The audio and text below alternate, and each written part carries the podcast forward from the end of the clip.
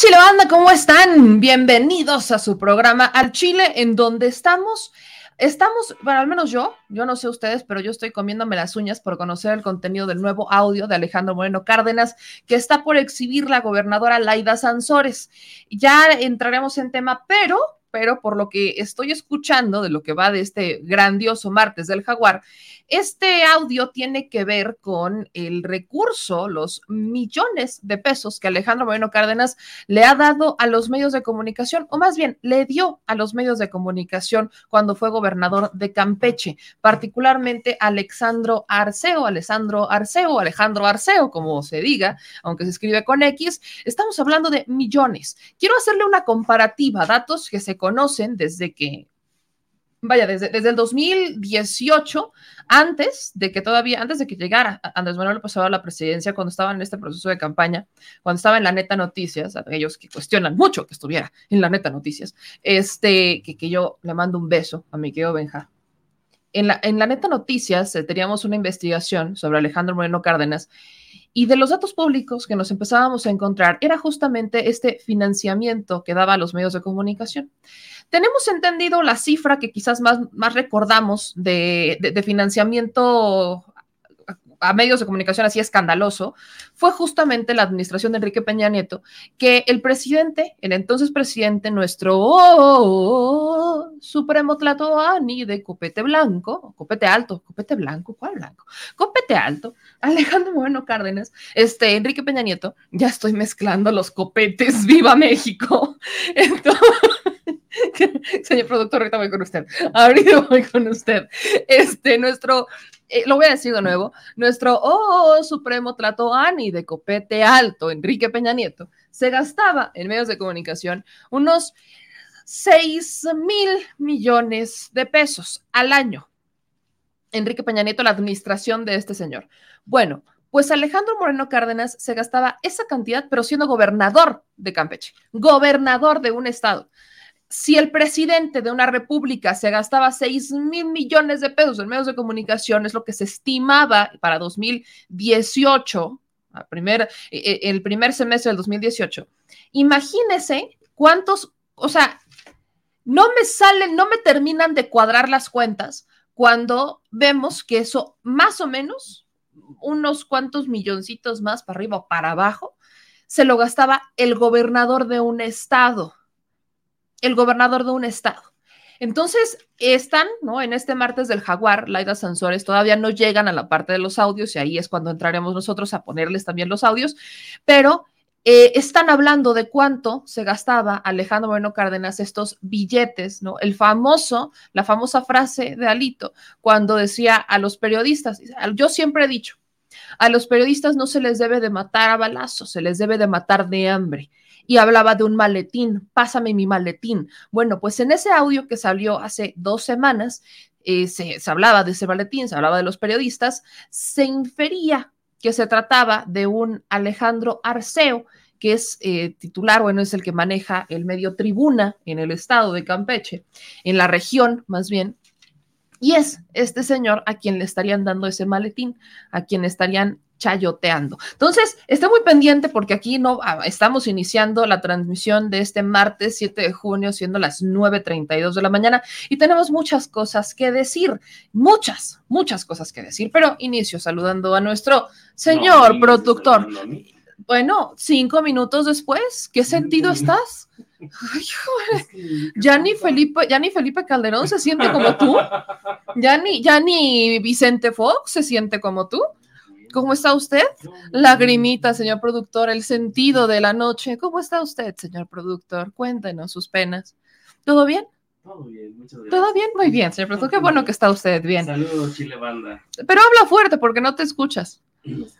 Ay, andas con fallas técnicas, eso explica todo, eso explica todo. Ya, no, no, está bien, no, es que no van a pensar, es un hecho. No, es un hecho que te gusta, te gustan los relajantes musculares.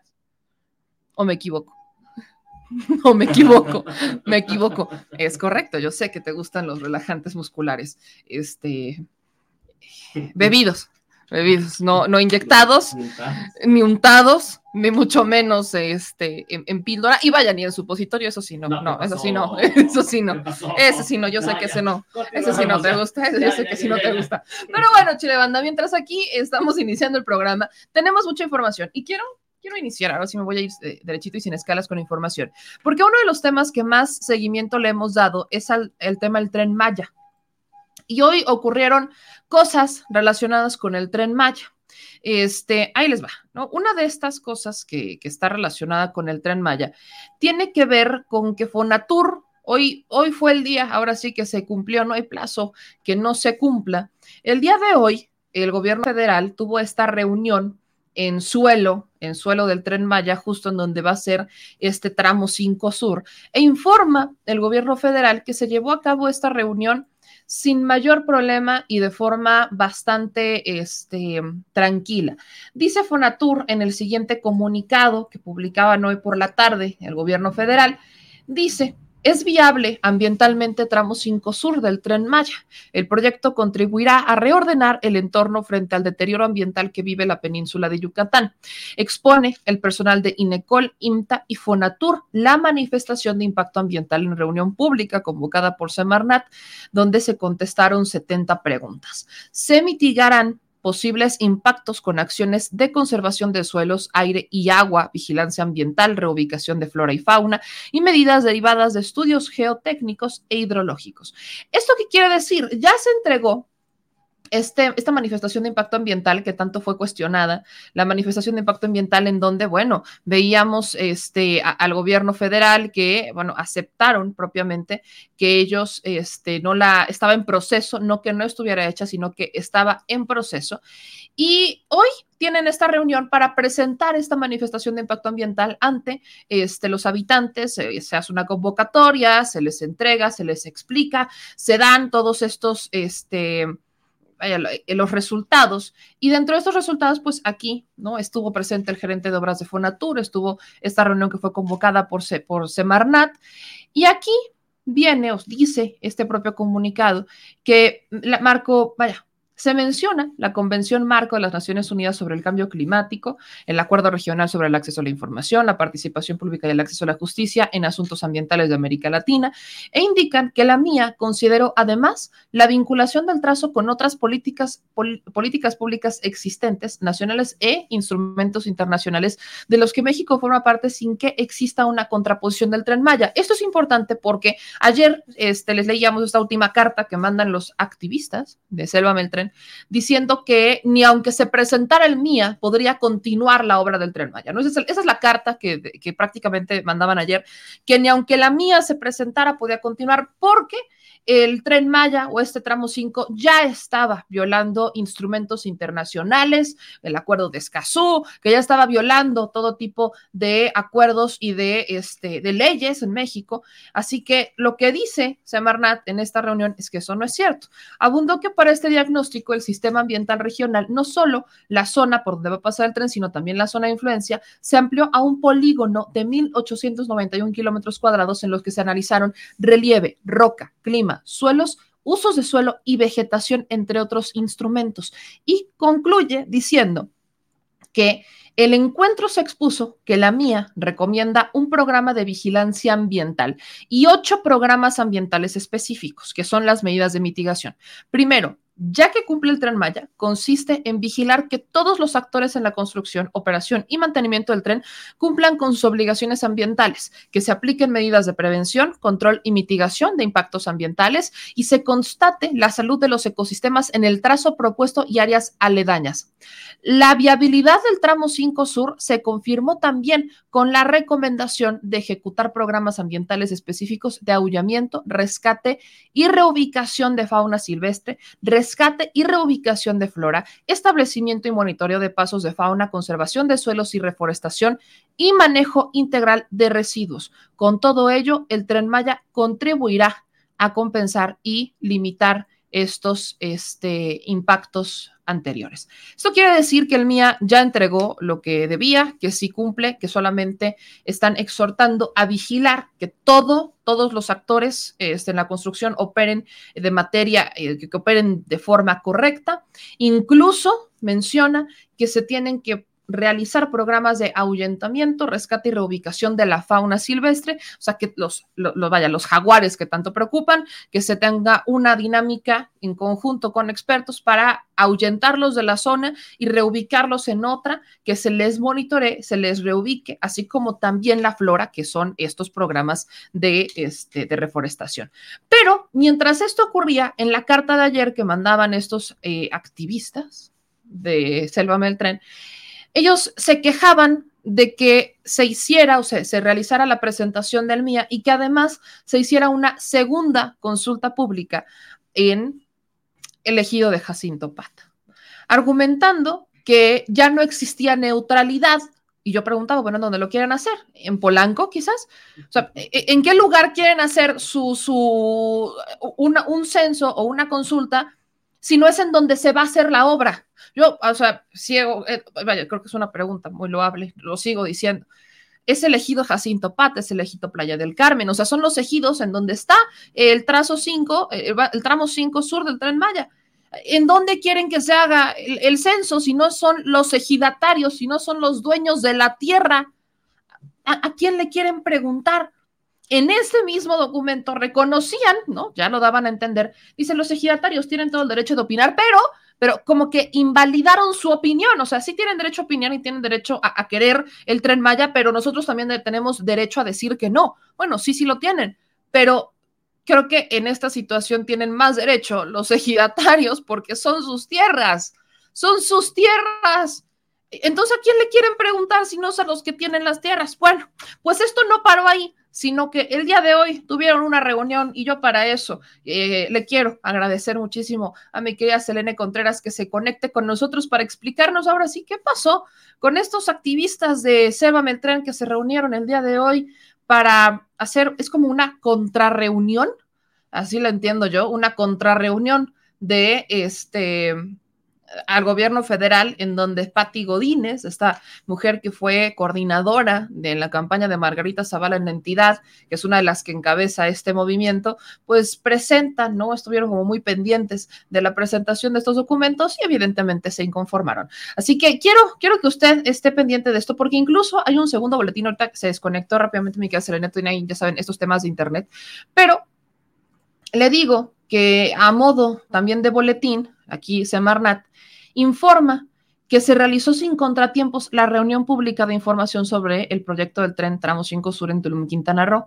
El día de hoy ¿no? Se, se, presentó esta manifestación de impacto ambiental en la modalidad regional del proyecto Tren Maya Tramo 5 Sur. Esta reunión fue en un espacio de encuentro en el que de manera libre y directa, y directa perdón, las y los ciudadanos con interés legítimo y genuino de proteger el medio ambiente dialogaron, dialogaron con el promovente del proyecto, que es el Fondo Nacional de Fomento al turismo Fonatur. Así que vamos ahora sí con mi querida Selene para que nos platique cómo estuvieron las cosas. Mi querida Selene, ¿cómo estás? Muy buenas noches.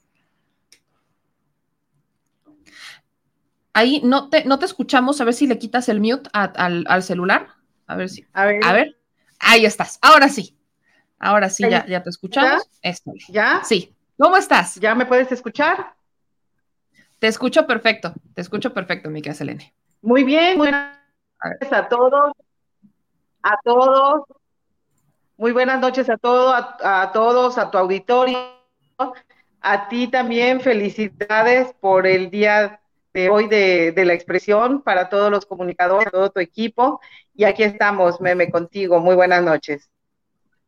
Mi querida Selene, cuéntame qué pasó en la reunión el día de hoy donde estos activistas, lo digo con sus muchas reservas, este, platicaron otra vez sobre el tren Maya. Te mandaba este comunicado donde curiosamente se, se molestan de que sea en elegido Jacinto Pato donde se realizara la reunión. Eh, incluso dicen que la manifestación de impacto ambiental, aunque la hayan ya presentado, no funciona, se violan leyes y que no se puede construir el tramo 5. ¿Qué es lo que sabes, mi querida Selene? Definitivamente yo estuve mirando, de hecho hace ratito ahí atrás de mí está el televisor, estuve viendo nuevamente lo que se hizo hoy, la, consulta y, la conferencia del día de hoy en que se informó acerca de, del MIA. Y eh, más que nada, eh, lo que estuve viendo es que hablaban, si, si tú te fijas de las personas que están haciendo énfasis y manifestándose en contra del tren Maya, no los veía como personas preocupadas, más bien se ven como personas enfadadas. Hablan, con, hablan en un tono de enfado más que en un tono de preocupación, analizándolos y te das cuenta que siguen, siguen con su mismo fin. Más bien es un tema personal, un tema en contra de, del gobierno de la República y no en contra de lo que es el impacto ambiental realmente en la zona. Eso, eso justo es lo que hemos platicado, que no están preocupados por lo que se vaya a hacer en la zona, no, no tienen mayor preocupación por el ambiente. Incluso la, vez pasada que pudimos platicar contigo, nos, nos contabas de cómo uno de estos eh, activistas, ¿no? el director de Río Secreto, Otto von pues ha invadido propiedades. Entonces, así como que digan, muy preocupado que esté por el bienestar, no, muy preocupado que esté por respetar las leyes, tampoco. Entonces, por eso te pregunto, en esta nueva reunión que tienen estos este, pseudoactivistas de Selva Meltren, que es, más un tema político que ambiental, ¿De qué hablan el día de hoy? O sea, vuelven a sacar, me dices que están, o que los notas enojados, frustrados, nada de preocupación, sino que están molestos. ¿Cuál es la molestia cuando ya se entregó la mía? ¿Tú la entiendes? Eh, no, no se les puede entender. Eh, es claro lo que ellos están queriendo hacer. Es que no se haga, que no se lleve a cabo Definitivamente lo que quieren es que no se haga. De hecho, lo que le ayer en sus peticiones era que el tramo del tren llegue solamente hasta Cancún y hasta Tulum evitando que se haga el tramo 5 de la parte sur, que viene siendo la conexión de Playa del Carmen a Tulum. Están pidiendo que esta parte definitivamente se lleve a cabo. Esa fue la, la petición en su desplegado que ¿Ellos proponen algo? ¿Realizaron alguna propuesta o simplemente es la negativa del no queremos que se haga el tramo 5 aquí?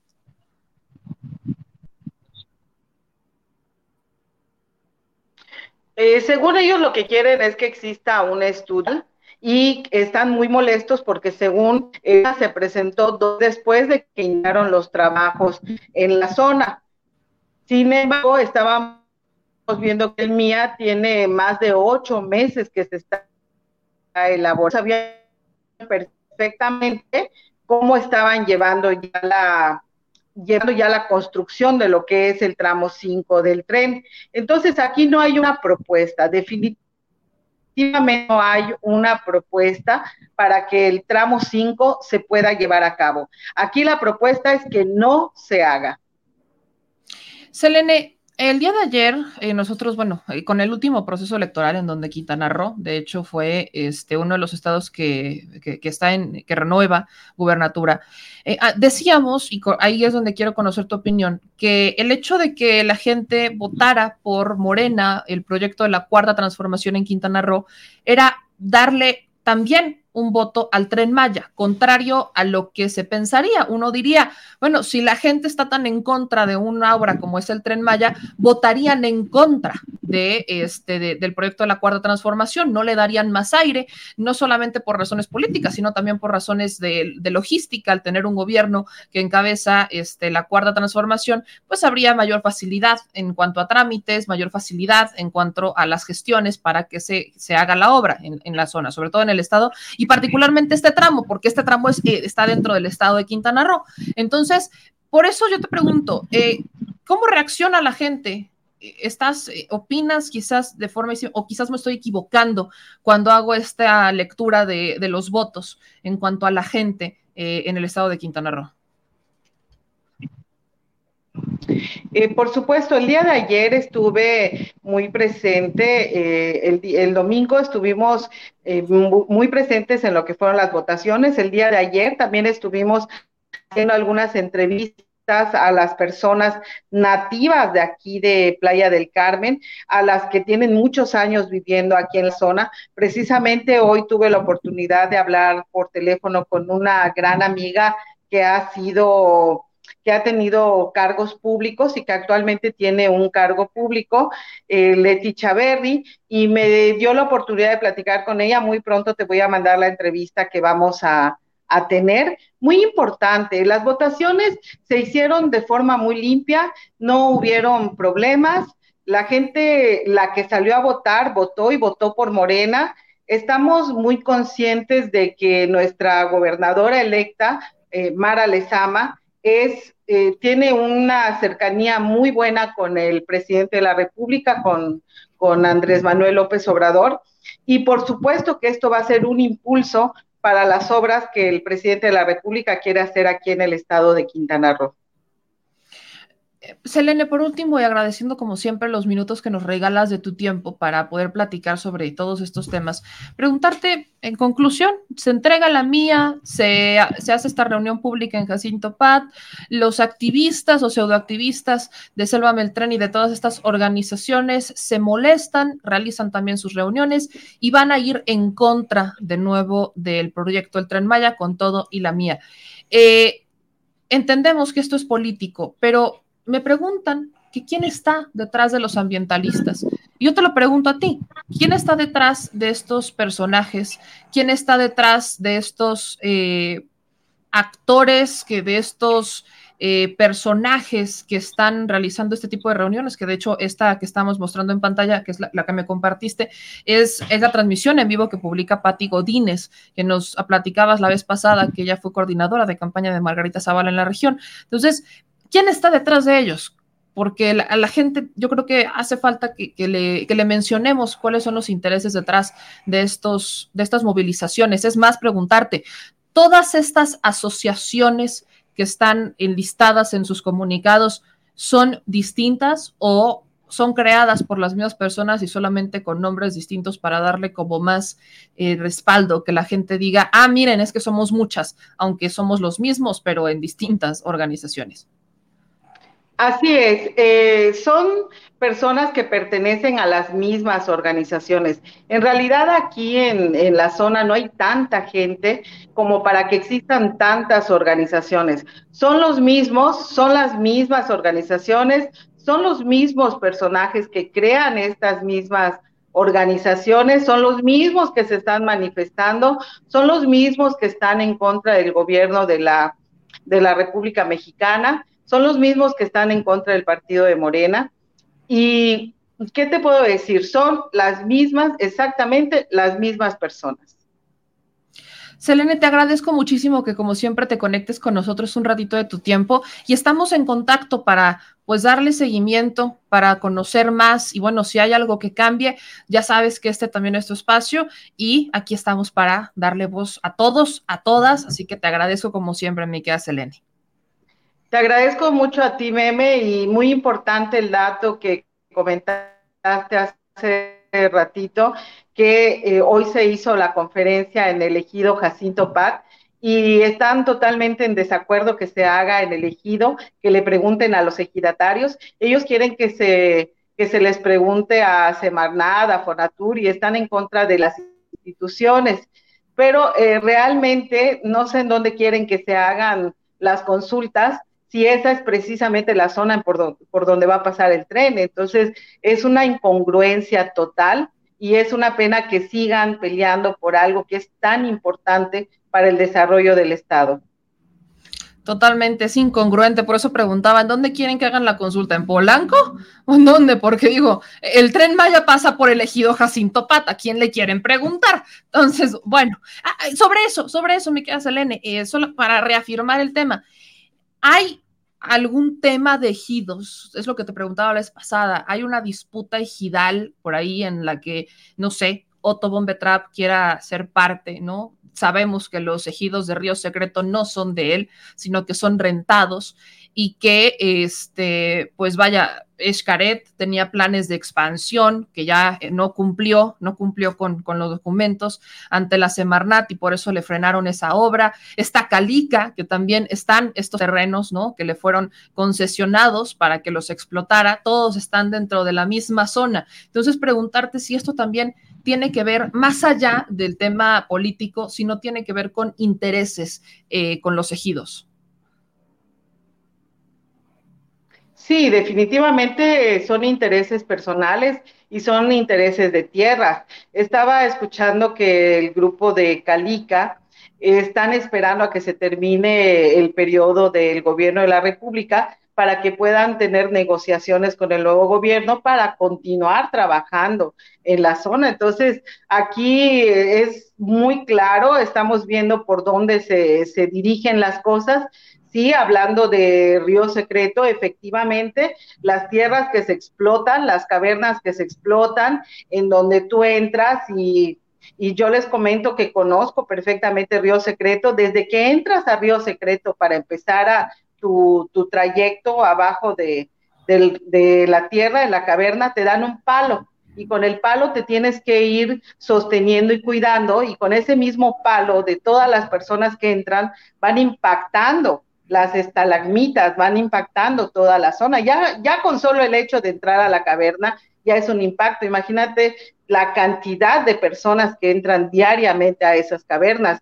Y, y sí, no son, no son tierras propias de Río Secreto, son zonas rentadas. Claro que hay muchos intereses alrededor de todas las zonas, porque cada, cada persona que vive por aquí, es más, cuando te dicen, te voy a vender un terreno y tienes cenote, la gente se pone feliz porque todos quisieran tener un cenote, todos están a gusto y serían los más felices del mundo si junto a ti o en tus terrenos hubiese un cenote. ¿Por qué? Porque lo puedes explotar puedes vender la entrada, puedes ganar dinero teniendo un cenote. Y, la verdad es que aquí en Playa del Carmen, en toda la zona de Quintana Roo, hay cenotes impresionantes, cavernas impresionantes. Eh, sí nos tocó en donde está el tramo 5, una, una caverna, se puede ver la, la caverna que hay, sin embargo, creo que se puede combinar el desarrollo y el cuidado de esta caverna, como se ha hecho en el tramo 4, que se han cuidado todas las zonas arqueológicas, los vestigios y, todo esto ha, sido en beneficio de todos nosotros porque ahora conocemos más acerca de nuestra cultura. Selene, aquí me preguntan de nueva cuenta dos puntos. Uno, eh, los ejidatarios, es elegido, si no estoy mal, Playa del Carmen, en donde está Río Secreto, si no mal recuerdo. ¿Son los ejidatarios a quienes les están pagando la renta? O sea, ellos son los que se benefician de esta renta de, los ejidos eh, por parte de Río Secreto. Tengo entendido que hay un propietario de esa zona. No es en sí todo el ejido que se beneficia de la renta de, Río Secreto, no es así. Es, son propietarios independientes totalmente de lo que es el ejido de Playa del Carmen. Sí, de hecho, no, no hay resistencia por parte del ejido. El ejido ha estado cooperando, incluso hoy los ejidatarios comentaban en la conferencia que, se tuvo en el ejido Jacinto Paz, estaban muy contentos porque el tren Maya se realice. Eso es lo que, te iba a preguntar, ¿no? Entonces, los pobladores del ejido Jacinto Paz, los pobladores eh, de, de los ejidos en donde va a pasar el tren, ¿sí quieren el tren? Definitivamente sí. De hecho, te estoy preparando una entrevista muy bonita con uno de los fundadores de Playa del Carmen, una persona, fue la primera persona que nació aquí en Playa del Carmen, que es el señor Carlos Quian. Ya platiqué con él, él es un nativo de la zona y está súper feliz. De hecho, está muy enojado por todo lo que está pasando por los pseudoambientalistas y muy prontito lo vamos a tener en tu espacio, Meme y vas a ver que la gente que somos de aquí, los que vivimos de aquí, queremos el tren Maya. Eso, mi querida Selene, pues aquí estamos en este espacio, yo te mando un gran abrazo y estamos, estamos este, al habla para seguir dándole continuidad, para darle seguimiento a todo lo que tiene que ver con el tren Maya, porque hay mucho todavía por delante, todavía nos falta el tema de, este, de las, el arqueólogo, las, vaya, este, los eh, lo que encuentra el INA, ¿no? Todos los, vestigios, arqueológicos. Todavía falta que lleguemos a esa parte, pero vaya, vaya, apenas está iniciando la obra, entonces todavía estamos como adelantados a eso. Así que, bueno, aquí estamos iniciando prácticamente, mi querida Selene, y yo te mando un gran abrazo. Oye, ¿en dónde puede seguirte la gente? Que me preguntan mucho que dónde pueden encontrarte en redes sociales. Estoy en el canal que tengo en Facebook y en YouTube, que es TV Maya MX, y en mi perfil es Selene Contreras. Con gusto yo les acepto a todos y podemos trabajar de la mano. Por supuesto que sí, hay muchas cosas por hacer y la zona es muy bonita. Vénganse a visitarnos, vengan a conocer la Riviera Maya, que es preciosa. Y con el tren va a ser muchísimo más. Pues Miquel Selene, te mando un abrazo y estamos platicando. Te quiero muchísimo y muchísimas gracias, Miquel Selene. Cuídate mucho. Con, con, todo mi cariño para ti. Un beso, un abrazo a todos, saludos y para la próxima estamos pendientes. Estamos pendientes, Miquel Selene. Pues ahí lo tienen, ahí lo tienen mi querida Selene, tan bella como siempre, que nos está este, actualizando con la información. Ella es periodista, ella vive en Quintana Roo, este, tiene muchos años, muchos años de, periodista en la zona, y ella es, eh, además, trabaja en un despacho, ¿no? Tiene, no solamente se dedica al periodismo, sino que también está trabajando este, en un despacho que tiene estos, este, ver, rescatan, no tiene mucho que ver con el asunto de las propiedades. Y es por eso que ella es justamente la que nos confirmaba cómo es que este... Mm. Dame, bien, estamos aquí con a presumir. Espérate. Sí, sí quiero. entonces, este, entonces, este, Selene trabaja, ¿no? Recuperando estas, estas propiedades y Otto Bombetrap justo trae, eh, ha invadido una propiedad. Otto Bombetrap es socio de Río Secreto y también es uno de los principales, este, pues, precursores de Selva Meltran. Así que vamos a darle seguimiento a todo esto y bueno, ahí usted tiene ahí usted tiene. ¿no? Para los que me preguntaban que qué es esto, no son las fallas técnicas del señor productor, es agüita mineral con limón, agüita mineral con ah, limón. Sí, es que yo lo vi llegar y yo tenía sed, entonces lo vi llegar, lo vi presumir y dije, ay, va, es martes, es martes, son las 10 de la noche, aguanta mínimo que sea jueves. Pero, bien, acuérdate lo que ha dicho el doctor Frisbee, nada más son es una, es un, es un caballito de alcohol. es percherón. Pero es percherón. Es, Winnie Pooh. Espérate, necesita que rellenen bien el tanque. Espérate. Bueno, antes de irnos con el doctor Frisbee, quiero eh, darles una noticia que, pues la neta, la neta molesta, molesta bastante. Y es sobre el tema del agua en Nuevo León.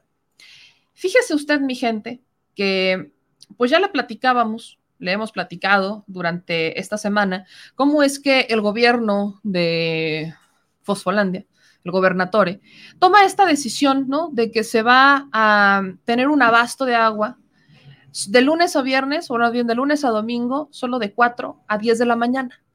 Y de ahí en fuera va a haber cortes de agua. Entonces, los cortes de agua, decide Samuel García hace una semana, que van a ser diarios. Diarios van a ser los cortes de agua y generales en todo el estado. Y dice, además, que solo se va a abastecer de agua de lunes a domingo de 4 de la mañana a 10 de la mañana. Esto ha provocado algo que ya veíamos venir. Y uno, y uno se cuestiona, miren, mientras ahí está eh, el abasto de agua, en los cortes, pues evidentemente Mariana, Mariana Rodríguez Cantú, Samorito García, pues tienen una alberquita, digo, no, no les pesa a ellos este, la escasez de agua, pero el problema es tal que ocurrió algo que muchos de nosotros, le digo, veíamos venir. ¿Qué empresa embotelladora es de Nuevo León, productor? Son, son varias, ¿no? Pero la principal es FEMSA. La principal es FEMSA, embotelladora de Coca-Cola. Pero aparte, ¿no? Están también otras embotelladoras que abastecen a otras empresas. Y el caso de Bonafont, ¿no? Bonafont, que en Puebla, en mi estado, lleva cometiendo violaciones a los derechos de las comunidades indígenas de forma brutal, de forma brutal. Pero está pasando algo y usted lo que está viendo en las imágenes en este momento, que es más, le voy a regresar, mientras ahí Samuel García quiere aparecer como el héroe de la película, ¿no? Cargando las cubetas, que si el garrafón, como si él realmente tuviera esta necesidad. Vea usted las filas, las filas que tienen que hacer en Nuevo León para ir a abastecerse de agua. Vea nada más. Esto en cualquier este, colonia de Nuevo León, solamente que hay unas que eh, quizás están menos... Eh,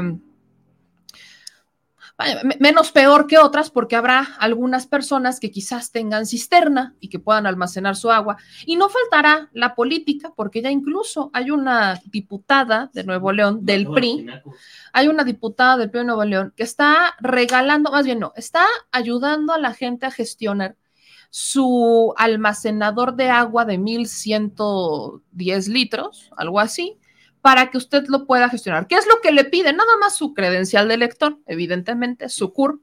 ¿Por qué? Lo que platicábamos en la mañana, programas sociales, papá, programas sociales. ¿Cómo se hacen los políticos de las credenciales de lector a puro programa social? Y como hoy ya no pueden hacerlo, pues están aprovechando la necesidad para hacer ciertos negocios y empezar a regalarle, y lo digo entre comillas, a la gente estos este, almacenadores de agua. Lo que siempre le decimos, eh, tómelo, tómelo todo, tómelo todo, pero no quiero decir que eso quiere que vaya a votar por ellos en las siguientes elecciones. Ahora, y también tenga mucho cuidado con los datos personales, ¿no? Porque en el momento que usted entrega esta información a los partidos políticos, no hay ninguna garantía, aunque están obligados, pero no hay ninguna garantía de que los vayan a, usar de, de buena manera. El asunto es que la escasez de agua está llevando a que las tiendas se vean así los estantes. La gente ya está, evidentemente, comprando agua embotellada porque no hay, no hay agua. Usted puede ver ahí que Bonafont quizás es la despreciada. Bonafont es la despreciada. Bonafont es esta marca de, de botellas de agua que pues en Puebla, le digo en Puebla es donde más ha cometido violaciones a los derechos humanos. El propio gobernador Barbosa, ahí lo he de reconocer, ha dicho varias veces cómo, ha señalado varias veces cómo Bonafont está violando, ¿no? Violando los derechos humanos de las comunidades en Puebla al quitarles el agua. Pero, ¿qué botellas no ve usted ahí? Las de FEMSA, ¿no? Son las botellas de FEMSA. Los garrafones de FEMSA, que son los de Ciel, ¿no? Son los de Ciel. Producto meramente regiomontano porque ahí están las embotelladoras. Entonces, si bien la mayoría de la ciudadanía en la capital del estado cuenta quizás con un tinaco cisterna, han señalado que la presión que están recibiendo sus hogares es muy poca y además que el agua llega sucia. Por si fuera poco, han denunciado que en los municipios de Ciénega de Flores, El Carmen, Salinas Victoria, Marín y Suazua han comerciantes que están aprovechando la crisis hídrica para lucrar y han aumentado considerablemente los precios. Y no solamente yo lo diría en estos municipios, sino que hace no mucho, hace unas semanas, se, se da la noticia de que Coca-Cola va a incrementar los precios en sus productos. Coca-Cola. Entonces, Coca-Cola incrementa el precio en los productos mientras hay una crisis hídrica en Nuevo León y quién se está beneficiando por partida doble. Es FEMSA, esta embotelladora, porque evidentemente chamba hay, ¿eh? Chamba en este momento en Nuevo León hay. Hay chamba porque están este, se está comprando el agua embotellada para abastecer de agua a los hogares. Ahora, hay falta otra.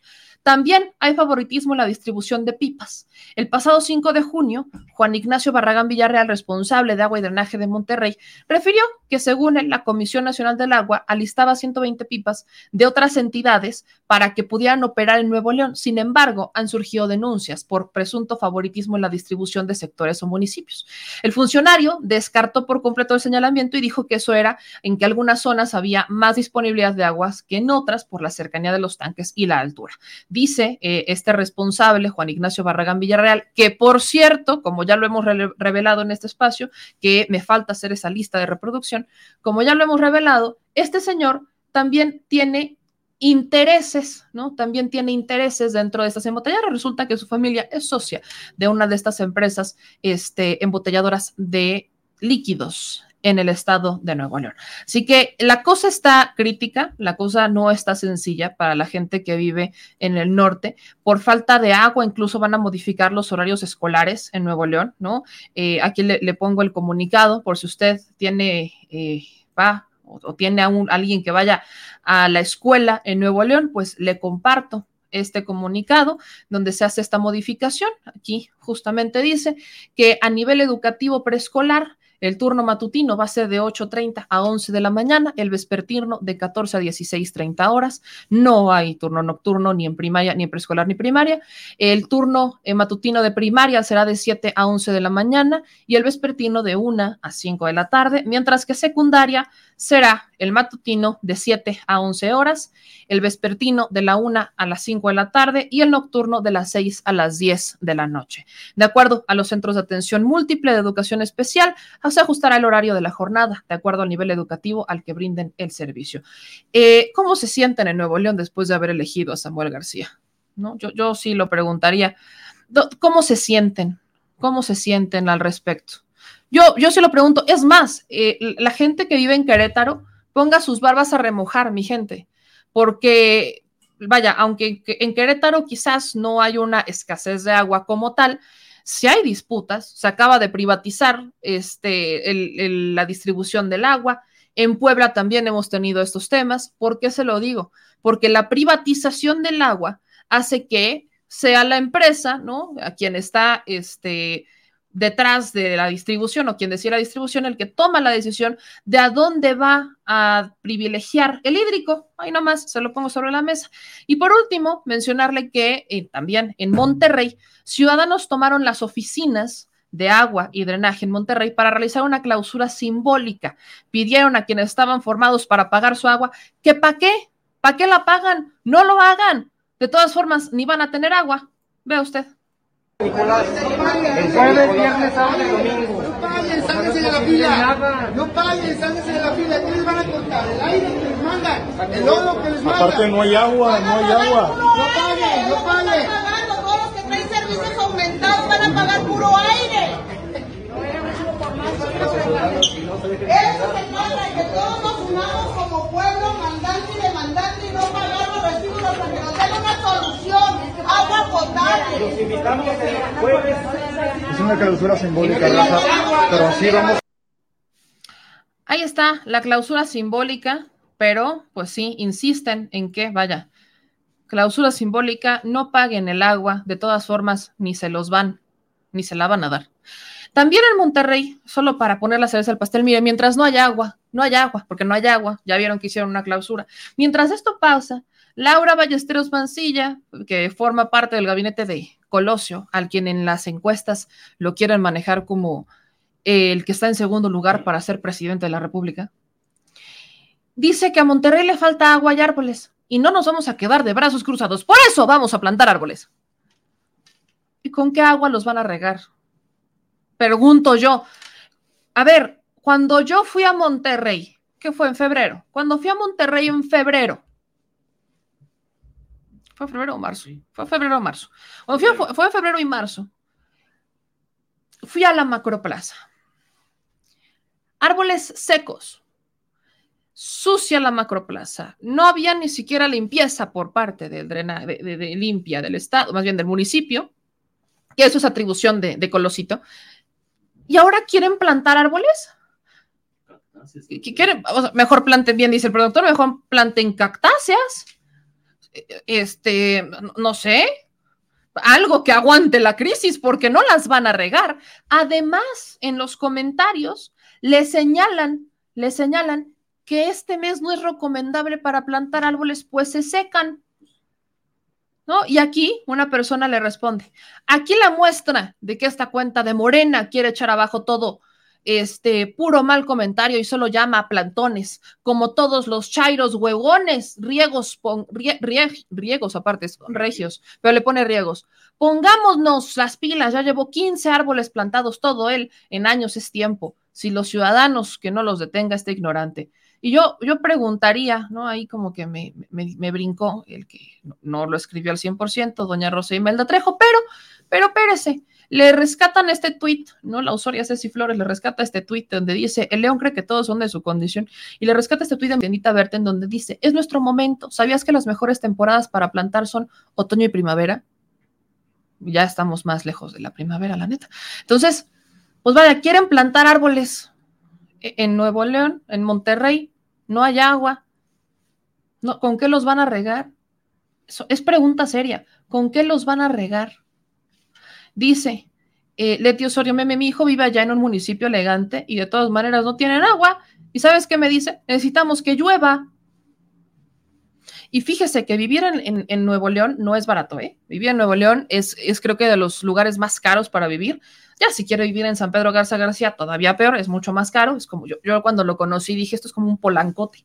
Entonces, este, eh, no es barato vivir en Nuevo León y no hay agua. Pero el problema para la gente que nos ve y nos escucha y que está, que, evidentemente sigue eh, los problemas hídricos en la región, hay que recordarle que esto no es un tema que tenga que ver solamente, hay que decirlo así, con la escasez de agua. No, no, no. Los que viven en Nuevo León lo saben. Saben muy bien que siempre en estos, en estos tiempos del año hay esta sequía. Lo saben, lo conocen, se preparan para ello. Pero ellos dicen que hay algo atípico en esta, en esta ocasión. Y lo atípico en esta ocasión no es difícil de entenderlo cuando estamos viendo el tema de las, del agua embotellada. ¿Quiénes tienen las concesiones? Ahí está la revisión pendiente de Conagua. Aquí el presidente decía que ya se estaba, que ya eh, que Conagua sí se iba a ser responsable de revisar las concesiones del agua en el estado, en donde muchos políticos tienen las concesiones, incluida está la, la exsecretaria de Gobernación, hoy senadora Olga Sánchez Cordero. Además, este, el presidente habló con la industria para que fueran las empresas quienes de sus pozos donaran agua, porque ellos tienen pozos, ellos sí tienen agua, la industria sí tiene agua. Entonces, existía este compromiso, lo decía el presidente López Obrador. Pero parece que Samuel García se lavó las manos por completo del tema, porque una cosa es hacer la negociación y otra es verificar que se cumpla.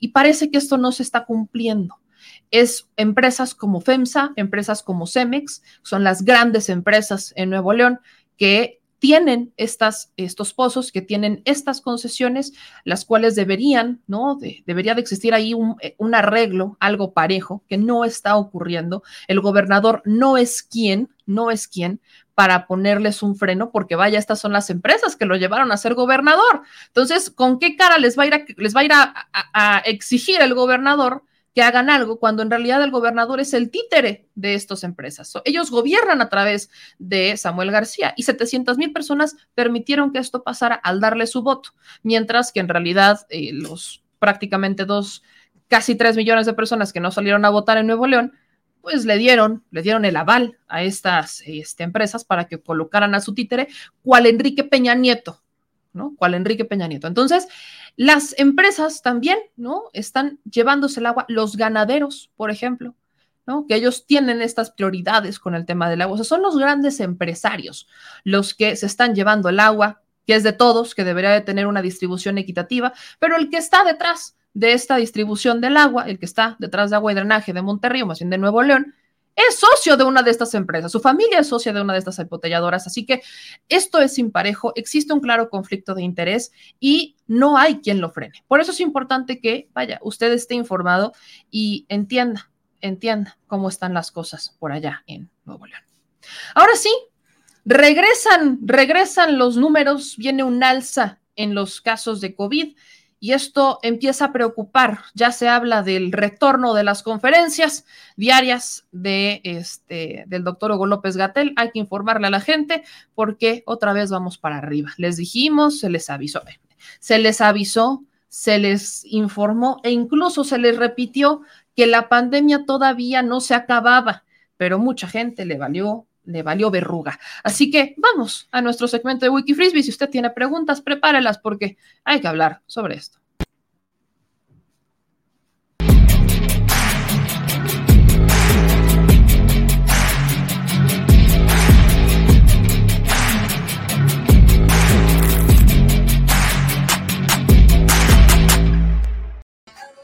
Doctor Frisbee, ya lo extrañábamos. ¿Cómo está? Muy buenas noches. ¿A poco sí me extrañaba? Ah, sí, la neta, sí. La neta, sí. Más el productor, que luego dice que con quién va a ir a acusarse.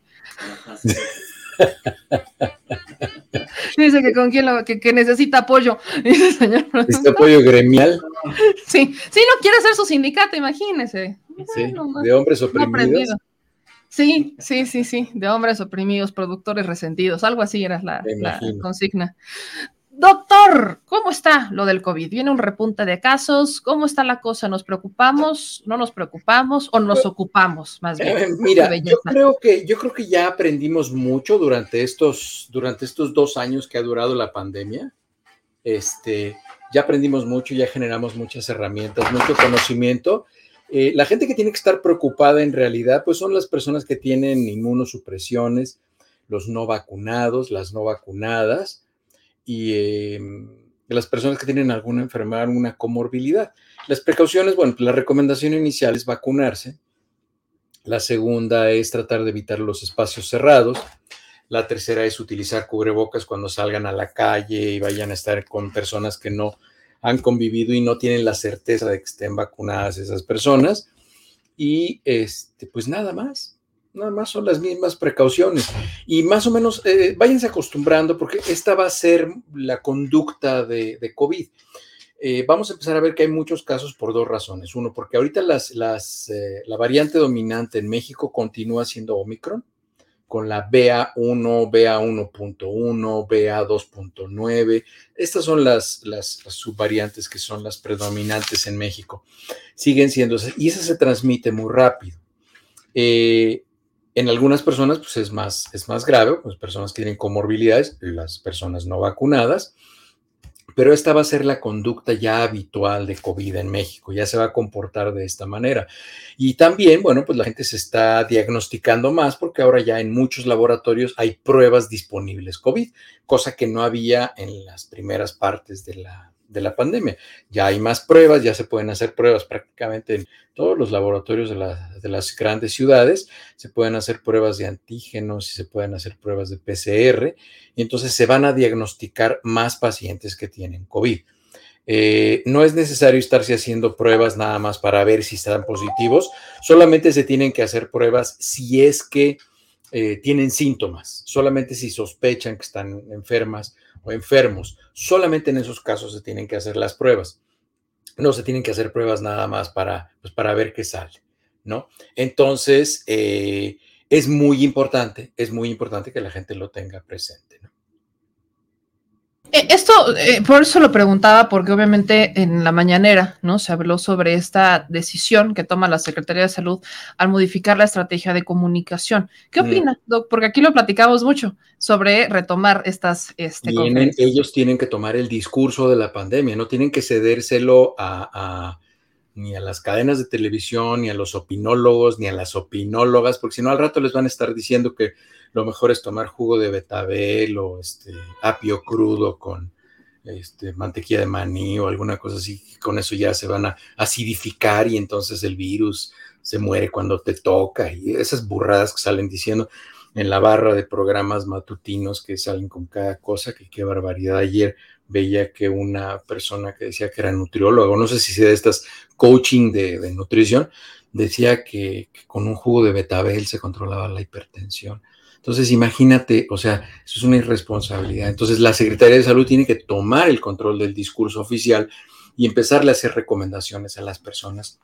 Y pues tratar, tratar, tiene que tratar la, Secretaría de Salud de eh, blindarse de los discursos políticos, ¿no? tiene que tratar de poner un límite entre, desde luego hay políticas de salud, este, que no significa politizar la salud, hay políticas de salud, es decir, hay criterios para la implementación de los programas de salud pública, que son las políticas de salud, pero eso no significa que tienen que estar contaminadas las conversaciones de salud pública con la ideología de nadie.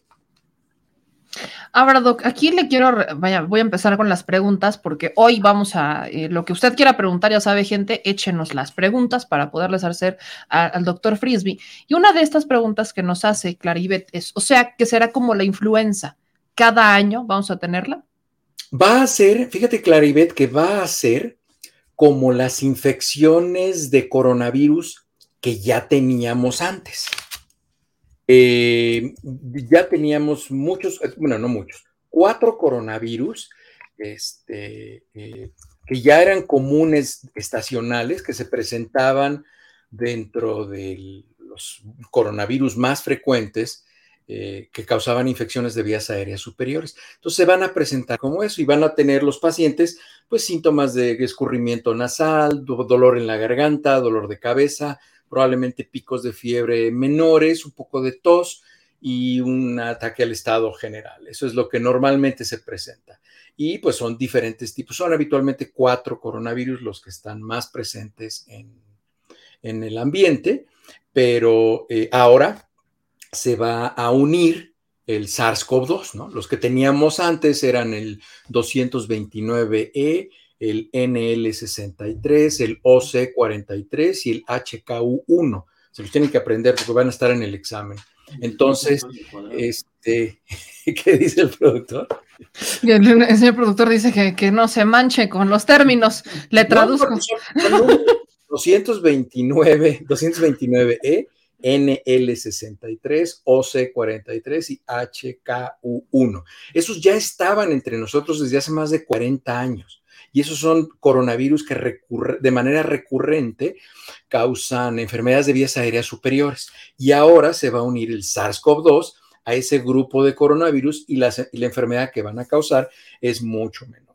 Este SARS-CoV-2 tenía una conducta diferente y es por eso que se tuvo que generar hasta una vacuna. Pero va a ser exactamente igual en la población vacunada. En la población no vacunada va a seguir siendo una enfermedad grave, potencialmente, en un más o menos como entre un 15 y un 20% de los casos, y se va a incrementar con la edad y con las comorbilidades. Si hay por aquí en la gente que nos está viendo personas que todavía me siguen diciendo que la vacuna de Pfizer no es una vacuna y que es una no sé qué cosa y que el virus es una creación del nuevo orden mundial y Soros y todas esas cosas. Yo nuevamente los invito que si ustedes creen que el coronavirus no existe y la vacuna no sirve para nada, sean voluntarios en hospitales donde se vean pacientes COVID para que le tomen la información demográfica a los pacientes que van llegando, no usen cubrebocas y si se enferman, pues no se quejen porque ustedes decidieron ser el grupo control. Nos pregunta Paulina Hernández, ¿es necesario que cualquier persona mayor de 60 años sin comorbilidades se ponga la cuarta dosis? Tres dosis son recomendables y recuerden que si pueden combinar las vacunas, es mucho mejor. ¿Qué significa esto de combinar las vacunas? Que sea una vacuna que utilice una tecnología para inducir al sistema inmunológico como, como Pfizer o Moderna, que utilizan ARN, y después de eso que se pongan una, por ejemplo, de vector viral, por ejemplo, la vacuna de Cancino, o la vacuna de Sinovac, o la vacuna Sputnik, cualquiera de estas que utilizan vector viral, que se utilicen esa, esa vacuna, y así ya combinan, estimulan al sistema inmunológico a partir de dos plataformas inmunogénicas, se llaman, es decir, dos maneras de tocar la puerta del sistema inmunológico y de esta manera la persona está más protegida. Nos pregunta a ti, ¿es cierto o es alarma que está altísimo el contagio de COVID hoy día? Mira, la manera en la que nosotros lo medimos, acuérdense, así como medimos las pandemias, así medimos igual eh, la violencia, medimos la mortalidad, medimos la frecuencia en la que se presentan las enfermedades, es decir, los casos nuevos, que es la incidencia, y los casos nuevos más los que ya había, que es la prevalencia. Así vamos midiendo, pero lo que, recuerden que lo que medimos no son números. Van a ver que hay personas que dan números y dicen, es que el número de muertos es este. Los números no nos dicen nada en salud pública, nos dicen muy poco. Lo que nos dicen son los índices, es decir, cuántas personas enfermas por cada 100 mil habitantes o 10 mil habitantes eh, y las tendencias, es decir, cómo van incrementando el número de casos. Y sí, se está incrementando de manera muy importante, no tanto como aquí en Colorado. Yo, yo doy este, consulta de urgencias y pues ahorita de los 10, de cada 10 pacientes que estoy viendo, por lo menos 8 son COVID. Entonces, no es tan alto. Y la última semana el incremento de casos fue del 10%, es decir, se va incrementando así la, presentación de casos. En México creo que están ahorita como entre el 3, el 4% de incremento. O sea, van a llegar al 10%. Y es muy probable que todas las personas prácticamente se vayan a infectar. Pero ¿cuál va a ser la diferencia? Pues que en México hay muchas personas vacunadas, muchísimas más que las que hay aquí en Estados Unidos, en porcentaje. Nos pregunta Diego, ¿existe la posibilidad de llegar a un confinamiento masivo por la existencia de otras variables de COVID? La respuesta es, es una posibilidad, pero es bastante poco probable. ¿Por qué? Porque entre más personas estén vacunadas, cuando ustedes se infectan de COVID, como están vacunadas todos ustedes, lo que sucede es que esa vacuna destruye muy rápido al virus, no le da la oportunidad de replicarse y entonces recuerden que el virus es muy tonto para replicarse y entonces cuando se replica se equivoca y eso puede generar una variante este, que sea mucho más, que se transmita con mayor facilidad, que se transmita a más personas o que produzca una respuesta inflamatoria más severa en las personas, una respuesta inmunológica más violenta y cause una enfermedad más grave.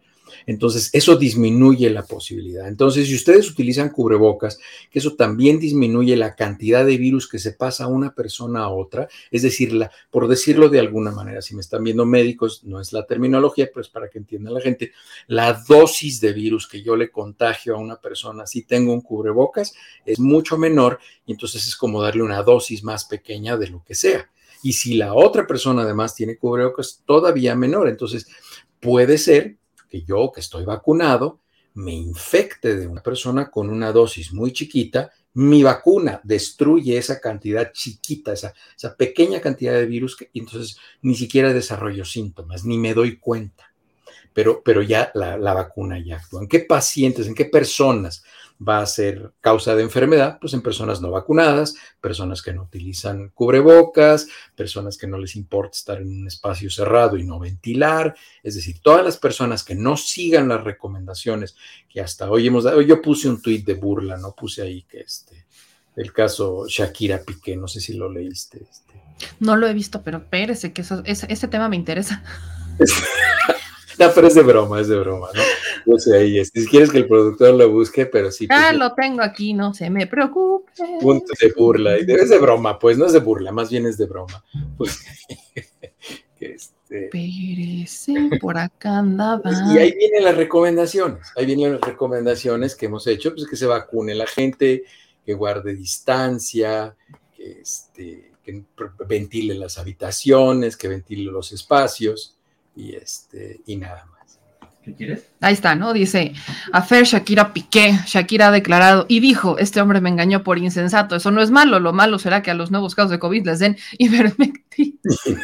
Vacúnense, usen cubrebocas, ventilen habitaciones, eviten aglomeraciones, no se automediquen. Hablando de esto, hablando justo viene, voy con mi segunda, eh, con otra pregunta que nos hace la audiencia, que es entre pregunta y exigencia popular que nos hace Israel González. Ya, señor Frisby, no me meta miedo y diga cómo fortalecer el sistema inmunológico, por favor. Es muy fácil fortalecer el sistema inmunológico. Coman saludable, de preferencia alimentos naturales, eviten las azúcares y las harinas refinadas.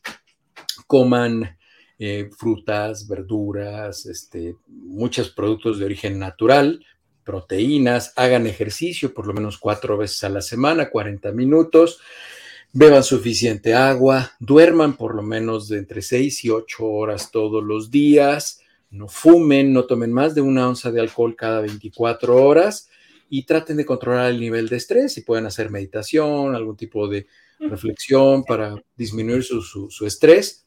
Es, de esa manera se fortalece el sistema inmunológico. Los multivitamínicos le sirven muchísimo, muchísimo al fabricante de los multivitamínicos porque se hace rico. A la persona que se los toma no le sirven de nada más que para hacerle la orina muy vitaminada. Entonces, buena alimentación, hábitos sanos, hacer algún tipo de ejercicio, no estresarse, dormir bien. Suena como una fórmula sencilla. Lo complicado es cumplirla. Exactamente. vayan, vayan tratando de hacerlo un, po un, un, po un pequeño esfuerzo todos los días. Estén más conscientes, porque desde luego, mira, la oferta de alimentos que hay para la población en general, pues son alimentos que le cuesta muy barato al que los produce y al que los fabrica y eh, pues están muy accesibles. Es más fácil para una persona ir y comprarse algo que viene en celofán que ir al mercado, comprar frutas, verduras, lavarlas, prepararlas y llevarlas en un contenedor de, de vidrio o en, de plástico, ¿no? Este, no, no, voy a decir marcas, pero de estos contenedores de plástico o sí, de sí. vidrio que se utilizan y en darlos transportando y prepararse sus alimentos frescos. Entonces, este, yo siempre he dicho que todos los productos que vienen en celofán, el celofán es un producto derivado de los plásticos y eso lo hacen para conservar lo que viene allá adentro, porque habitualmente son productos perecederos de productos refinados, azúcares y harinas que tienen una vida media muy corta, ¿no? Es como te decía, la, la, sal del Himalaya que ya, yo tengo muy mala suerte, tiene 3.000 años y caduca en octubre, ¿no? Me tomaron, me tomaron los tres meses. En los últimos tres ya, ya tiene tres, 2.997, Doc, imagínese. Sí. Ahora, me voy con otra pregunta. Nos pregunta Eduardo CG. Meme, buenas noches. ¿Es posible que tenga secuelas después de casi dos años del COVID? Me falta algo de aire, me duelen los huesos. ¿Serán efectos de COVID? Es probable. Es probable que o sea, puedan Aunque hacer. tuvimos, vaya, si tuvimos COVID hace dos años, ¿las secuelas pueden llegar no inmediatamente? No es que lleguen, les voy a, más o menos les voy a explicar, creo que ya lo platicamos, pero si no, aquí se los voy a platicar. Acuérdense, está muy relacionado, ¿se acuerdan que ya hemos platicado que no es recomendable hacerse pruebas COVID para ver si ya están bien? En especial, no es recomendable hacerse pruebas de PCR, porque la prueba de PCR detecta información genética viral una minúscula cantidad la amplifica y hace positiva la prueba. Hemos observado que en los pacientes que les da COVID, más en los pacientes no vacunados, porque llegan a tener una cantidad de virus muy importante, y hace dos años pues había mucha gente que no tenía acceso a las vacunas. Entonces, ¿qué es lo que pasa? Que en uh, muestras de microscopio electrónico del intestino, del cerebro, del aparato respiratorio, de las articulaciones, de los músculos, en las personas que tuvieron COVID, algunas de ellas son por patología, es decir, muertas, son biopsias que se toman después de que mueren, y otras en personas vivas que tienen síntomas muy preocupantes, se observa en microscopio electrónico que hay fragmentos todavía de proteínas virales que están todavía en la mucosa intestinal, en el tejido nervioso, en los pulmones, en los alveolos. Todavía están ahí proteínas de, ya no está el virus, pero hay pedacitos del virus, como que, como que salpica, deja, cuando se muere el virus, deja pedacitos, y esas proteínas virales siguen causando una respuesta inflamatoria crónica en el paciente, y es por eso que los pacientes pueden estar fatigados, porque la activación del sistema inmunológico es muy fatigante. Por eso es que cuando tenemos una enfermedad viral o una enfermedad bacteriana aguda, nos sentimos cansados, porque gran parte de nuestra energía se está utilizando para combatir la infección de manera eficiente. Y es por eso que las personas que tuvieron COVID y aún tienen esas proteínas, como su sistema inmunológico sigue combatiendo la presencia de esas proteínas, pueden tener fatiga crónica y pueden tener un trastorno inflamatorio en los órganos en donde tengan esas proteínas. ¿Qué pueden hacer? Hasta el momento no sabemos qué se puede hacer. Tratar de llevar una vida saludable, tratar de pues, descansar bien, pero sí hay personas que están muy afectadas, muy, muy afectadas. Hay personas que incluso han tenido que dejar de trabajar, hay personas que tienen dolores de cabeza crónicos muy importantes, migrañas muy importantes, dolores musculares muy importantes. Todavía no sabemos. Hay dos laboratorios, si no me equivoco, creo que es Sanofi y mm, mm, mm, uh, no me acuerdo cuál es el otro laboratorio, uh, que están eh, estudiando, están en protocolo de investigación para medicamentos para poder destruir estas proteínas virales asociadas con COVID y disminuir la respuesta inflamatoria en las personas. Incluso, esta es una de las teorías en las cuales, que es la, es la teoría más, más loable, que se, que se cree que es más probable con los pacientes que tienen esta hepatitis rara, los niños que tienen esta hepatitis rara, porque todos los niños prácticamente han salido positivos para uh, inmunoglobulina G para SARS-CoV-2. Esto significa que esos niños y esas niñas tuvieron COVID o se infectaron por SARS-CoV-2 ocho semanas o más antes, y entonces están teniendo presencia de proteínas virales, eso está distrayendo el sistema inmunológico y causa, algo que se llama fatiga linfocitaria. Los linfocitos T, los linfocitos T4, T8, todos esos linfocitos, los linfocitos B, están distraídos haciéndose cargo de esta inflamación crónica y por eso una infección por un adenovirus, por ejemplo el adenovirus F41 que se ha visto en algunos pacientes, eso puede causar la hepatitis viral. Hablando sobre secuelas, nos pregunta Brau Fiesco, ¿todos los tipos de SARS-CoV-2, incluido el Omicron, tendrían secuelas aún vacunados? ¿O qué nivel de virulencia puede generarlas después de padecer la enfermedad? Eh, depende, mira, Brau, es una, es una combinación entre la variante que causa la enfermedad, que el paciente esté vacunado, cuál fue la carga viral original con la que tú te infectaste y también tiene que ver mucho con la respuesta de idiosincrasia inmunológica. ¿Esto qué quiere decir? La manera en la que cada persona responde inmunológicamente a la infección por SARS-CoV-2. Entonces, son una serie de factores.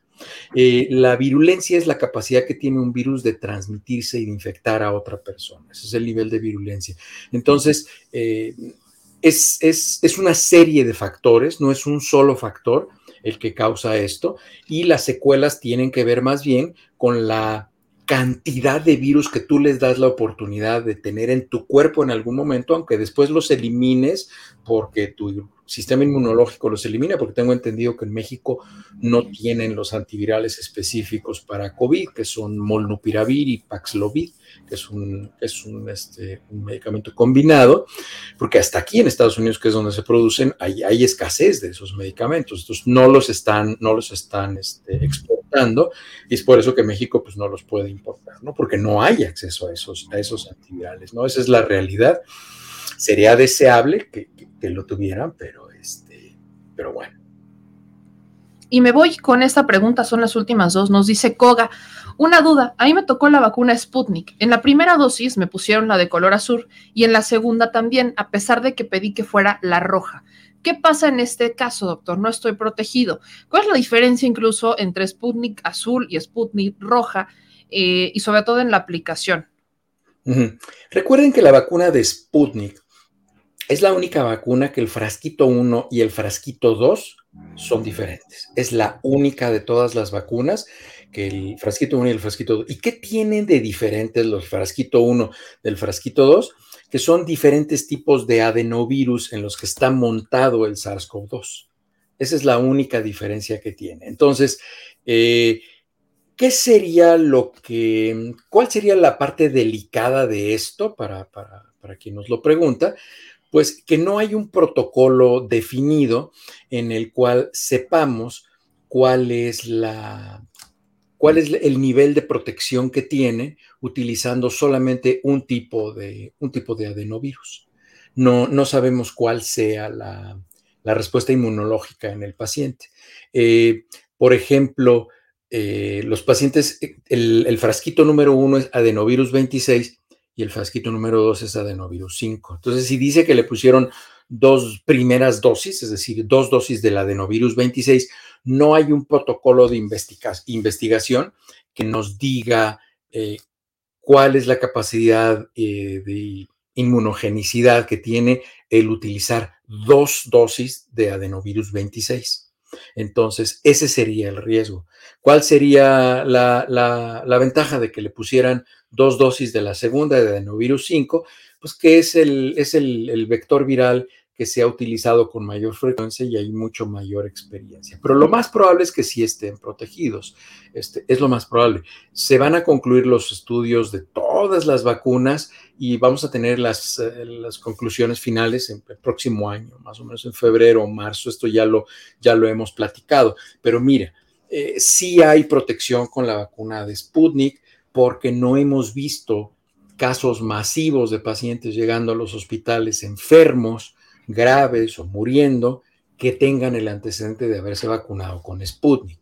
Es decir, eso no existe. Entonces, ¿eso qué quiere decir? Que sí protege a las personas.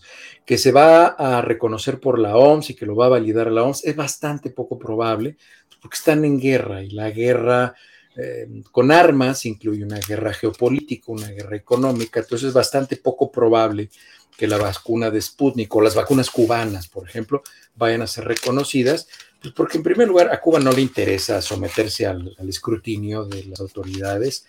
con dominio de los Estados Unidos, no les interesa, entonces pues, probablemente ni envían la información de gran parte de sus vacunas, ¿no? Porque pues enviaron la de la Abdala y ahí la tienen guardada en la OMS, así como tuvieron la de Cancino durante mucho tiempo y finalmente dijeron, ¿saben qué? Que siempre sí sirve y siempre ha servido, ¿no? Entonces, eh, porque yo digo, yo no he leído de que le hayan hecho una corrección o algo a, las vacunas cubanas, por ejemplo. ¿no? Pero, pero pues ya vemos que pues no, no se las compran, ¿no? Digo, no se las, no se las, no se las reconocen pues, porque es, hay, hay una bronca ahí geopolítica y todas esas tonterías que se meten en la salud pública. Nos pregunta Héctor Soriano que su mamá de 92 años últimamente, bueno, desde hace cuatro meses tiene dolor de cabeza crónico, tiene las dos de Pfizer y dos de Astra, no tuvo síntomas de COVID. ¿Podría haber sido asintomática y hoy tener secuelas? Es, una, es posible, nada más que recuerden, es muy importante, es muy importante y gracias, este, Héctor, por la pregunta.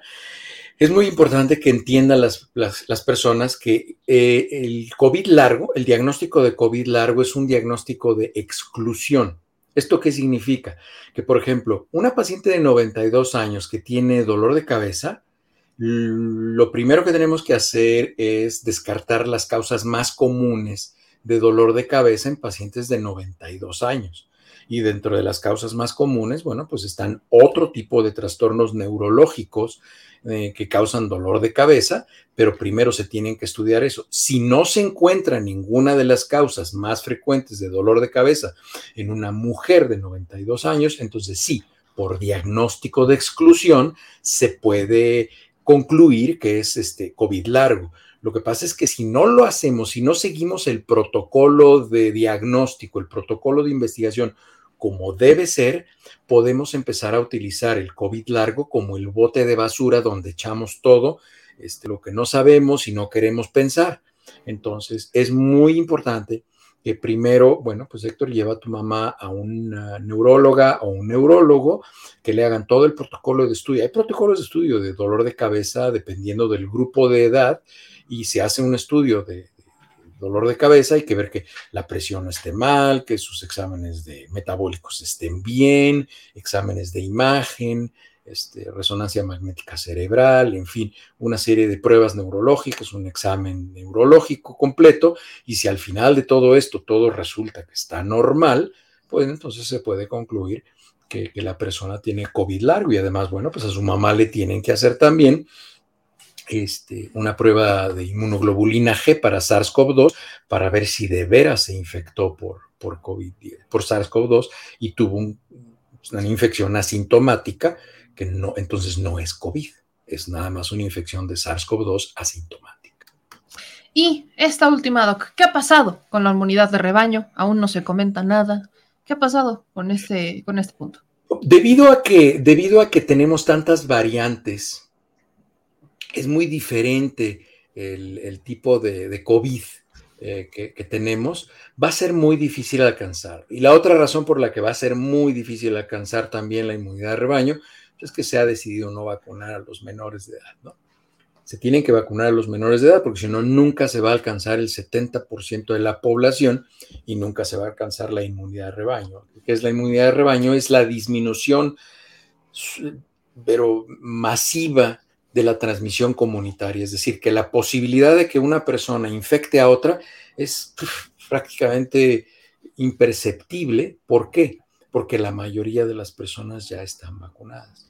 Es como si hubiera 30 personas infectadas de sarampión en México. Es bastante poco probable que se vaya a hacer una epidemia. ¿Por qué?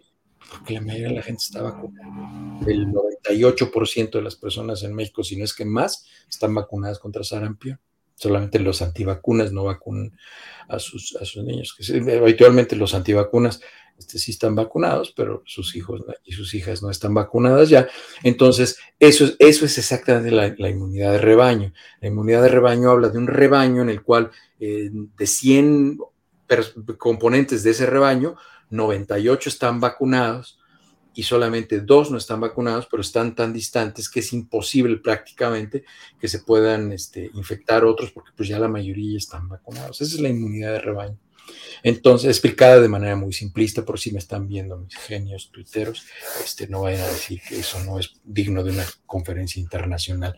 Entonces, este, eh, ese sería prácticamente la inmunidad de rebaño, ¿no? Y otra, otra, noticia, otra noticia nada más que les quería comentar, que la Dirección General de Epidemiología en Jalisco ya reportó el primer caso de, del mono. Entonces, recuerden, no va a pasar nada porque es una enfermedad que requiere que esa persona que está infectada entre en contacto íntimo con la otra persona, no necesariamente sexual, pero sí un contacto muy cercano, ¿no? Este, y es, pues, bueno, pues una persona que fue a Puerto Vallarta y habitualmente, pues la gente que va a Puerto Vallarta tiene, tiene momentos de diversión. Este, con recomendaciones, recomendaciones, Doc, para el tema de la, de la viruela, solo para recordarle a la audiencia. Pues este, mira, este, el de la viruela del mono, pues, pues, este, pues traten de tener cierta familiaridad con las personas con las que van a tener cercanía y este, y pues si les ven ronchitas o ampollitas, o, si los ven, ya, ya iba así, si los ven con calentura, pero, pero, pero calentura de la que se mide, no de la que se siente. Sí, sí, temperatura, pues, fiebre. médica, bajo el término médico, bajo el término médico, que bajo esa, esa, cercanía podría confundirse, así que carguen su, su termómetro, por favor. Sí, o sean selectivos, pues, con quién se, ¿A qué fogón se arriman? Básicamente. Doc, como todos los martes, le agradezco mucho. Qué belleza que está ahí, que nos viene a acompañar el día de hoy. ¿En dónde lo siguen, Doc? En sus redes sociales. Cuénteme, ¿ya, ya se decidió a regresar a sus, a sus pláticas? Se llama Pedro este. Es mi hijo. Este, eh, no, todavía no, todavía no hago los programas. No estoy ocupadísimo, pero ocupadísimo, ocupadísimo. Todavía no, no, no hago los, los programas es que, que la verdad tú lo sabes, quita, quita mucho tiempo hacerlos. Y este, eh, pues nada más en las redes estoy como Héctor L. Frisbee en Twitter, Héctor L. Frisbee en, YouTube. Y pues bueno, sigo haciendo las cápsulas estas que hago para Páez Varela y para Álvaro Delgado en Sin embargo. Este, y pues bueno, pues mis participaciones que tengo ahí en, ahí en Twitter, procuro tener intercambio entre las personas y pues me hacen el favor de, de contestarme y de estar en contacto conmigo. Y, este, y pues bueno, es, es, en donde me pueden encontrar. Y a veces me meto a Facebook también. Facebook también me llamo, eh, este, mi, cuenta es Héctor L. Frisbee. Estoy en los tres y ahí me pueden ver. Y si no, pues aquí con me llame. Aquí nos vemos los martes. Doc, le agradezco mucho, le mando un abrazote. Nos vemos el próximo martes con más información y bueno, ya con el regreso de las conferencias este, diarias de salud. Creo que vamos a, retomar el camino de la información, ¿no? Que a muchas personas se le fue. Le mando un abrazo, cuídense mucho. Bien, hasta luego.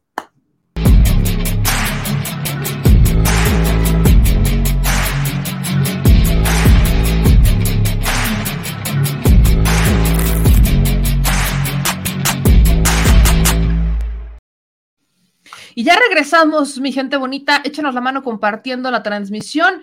Más de 8 mil personas, tanto en Facebook como YouTube, como en Twitch. Gracias a todos los que nos están viendo y que nos siguen. Y pues vamos al tema caliente, ¿no? Hablando de, hablando de, calenturas. No, no, la tuya, señor productor, sino, sino la, la, la calentura de Campeche, le llamaré, la calentura de Campeche. El día de ayer, la gobernadora del estado de Campeche, Laida Sansores, ¿no? Ya adelantaba que martes del jaguar, hablemos de Alito, y pone, ¿no? Este anuncio en donde dice Alejandro Moreno, Alexandro Aseo y Miguel Duarte.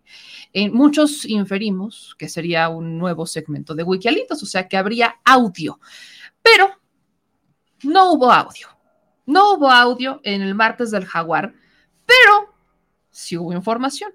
Y es que la gobernadora del estado de Campeche, Laida Sansores, este, mientras todos pensábamos, pues, vaya, eh, no tiene mucho que terminó el martes del jaguar, y estuvimos esperando hasta el final de la transmisión. Muchos inferimos que sería martes de audio, pero fue martes de información. Hoy fue, hoy, se la dejaron eh, barata a Alejandro Moreno Cárdenas, pero la información no tiene pierde, porque lo que revela Laida Sansores el día de hoy es eh, la cantidad de dinero que se le dio a los medios de comunicación para beneficiar o para darle fuego, diría yo, a la imagen de Alejandro Moreno Cárdenas mientras era gobernador del estado de Campeche.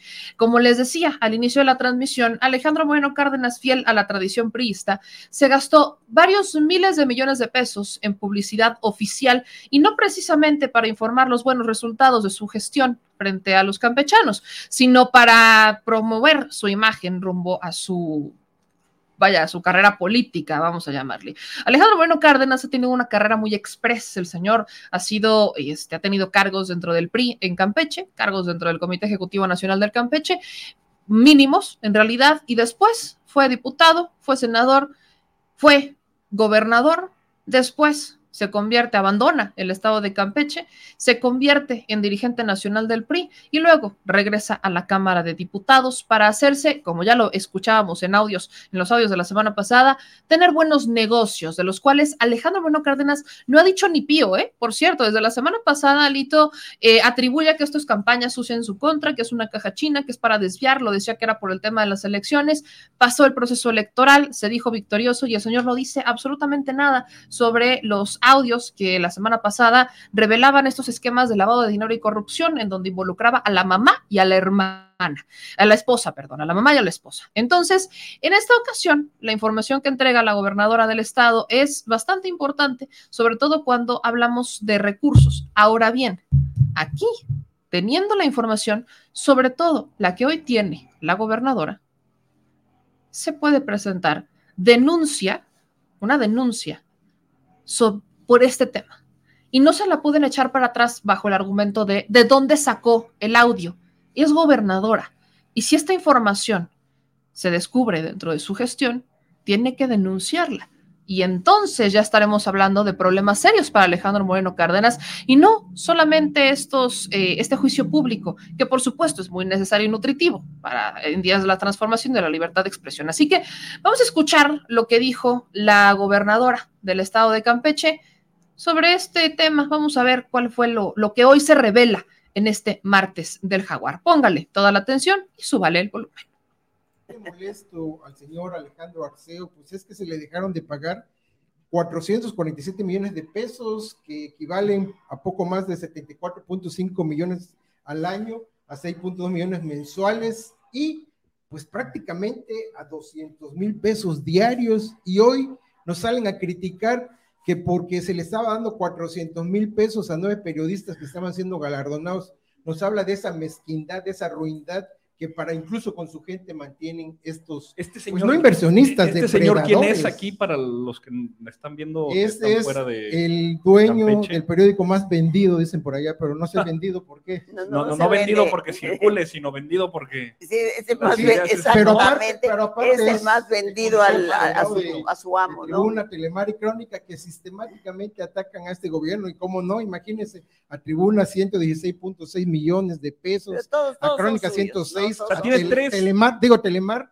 Sí. 224 Los tres millones, son- Alito tenía 447 cinco y él millones. tenía tres. Todos los medios son de ellos, así que te imaginas. Y al año 440. Eso fue, eso, eso fue en el sexenio, pero Pero nada pues de más acuerdo era- a los audios, Pero no, no, no, pero es que nada más eso de las facturado, facturas. facturado Ah, facturado. los, los maletines. Si hacía no sé qué cosita, mira, ahí están las facturas. No, los maletines esos no se cuentan. Eso es aparte. Imagínense el dinero que Y recibían. este caudal de dinero en el sexenio de Vandal, bueno, en el, los añitos sí. del Vandalito Moreno. Le daba a su amigo, a su tocayo, pero aparte se autopagaba porque los restantes medios pues eran de, de vandalismo. Y, y no cuentas ahí lo que le daban los ayuntamientos y lo que le- era lo que le daba al Aparte, lo que le daban Anda. 11 municipios, el poder legislativo, el aparte, sí, judicial, sí, sí. y aparte los Luz Vuitton que se iban y luego les exigía que se los devolviera. Lamentable porque pues no hablaron de una cuestión de, de ética, sino al contrario, pervirtieron a tal grado el periodismo que lo, lo relevante sería preguntarles, bueno, si no le pagaban buenos salarios a sus trabajadores, si no los tenían bien asegurados les pagaban el mínimo profesional, les regateaban todo, no les pagaban los días feriados, pues ¿será que lo declaraban al fisco? O sea, sería una buena pregunta al fisco y al Seguro Social, porque ellos te pagaban una determinada cantidad, pero ante el Seguro Social aparecías con menos y cuando te corrían, pues te liquidaban con No, la pero además te tenían su pagaban, ¿no? facturera, ¿no? Y, y cobraban por otros extras, en fin, la motonáutica, que 194 mil pesos, pero es que eso es aparte, y así juntaban 5 millones disque en factura, más otros 5 millones en maletines Louis Vuitton.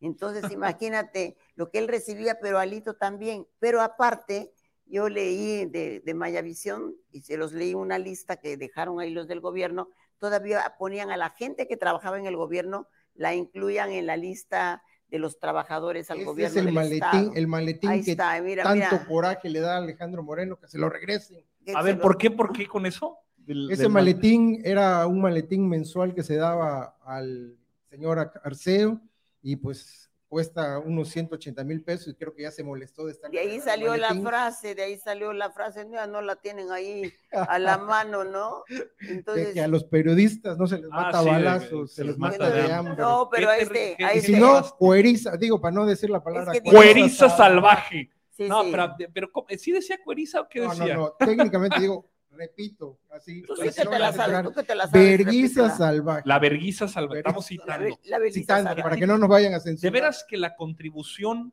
histórica que ha tenido el martes del jaguar al dosificar durante más de un mes todos los audios de Vandalito Moreno, donde da cuenta de su persona, de su real personalidad, porque además recordemos que la semana pasada quiso eh, eh, fingir, ¿no? Que no, compadrito, pues la verdad, hablando con el senador Manuel Velasco, no, compadrito, pues la verdad es que primero va México y los intereses de su población, que habremos Ya de luchar insultos, siempre. O sea, Muy por. Dios, claro, ¿no? Un tipo de supuestamente muy, muy, un señoritingo muy, muy educado, pero en privado, la verguiza salvaje y mueve esta factura, llévala acá, el millón aquí, mátalos de hambre.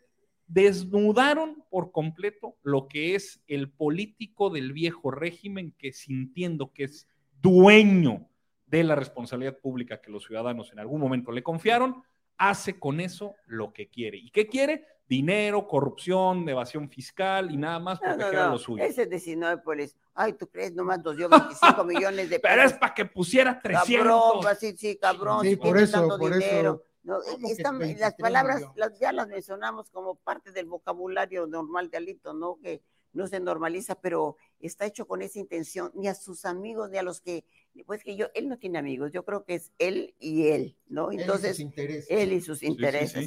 sí. Pero quienes le habían dado la mano todavía los criticaba y los exponía. Y todavía, bueno, de otro de los periodistas ahí muy distinguidos eh, por el, él, otro, el otro empresario, el otro empresario, Miguel sí. Ángel Duarte, que era el gerente operativo de los medios de Alito, Mayavisión, pues 283.7 millones en seis años, es decir, 42, 47.2 millones al año y maneja los medios de Alito, en este caso el Expreso, Novedades, el Carmelita, el Sur, que era la otra mochada entre, los, el- entre su tocayo Alexandro y él, pues se llevaba, se autopagaba y hoy lo interesante es que pues dicen enarbolar el periodismo libre, el periodismo crítico, cuando lo cierto es que les está doliendo no recibir 283.7 millones en seis años, 47.2 millones al año, al mes 3.9 millones, con una circulación nimia, con un alcance no, ni nadie lo ve más que su mamá, ¿no? nada más para facturar Pero una fíjate, cuestión así, que entonces, imagínate, Mayavisión, 85.8 millones, el So- Expreso, 55.9 millones, pero Novedades, son periódicos que ni se ven, nadie 73.5 los millones, lee.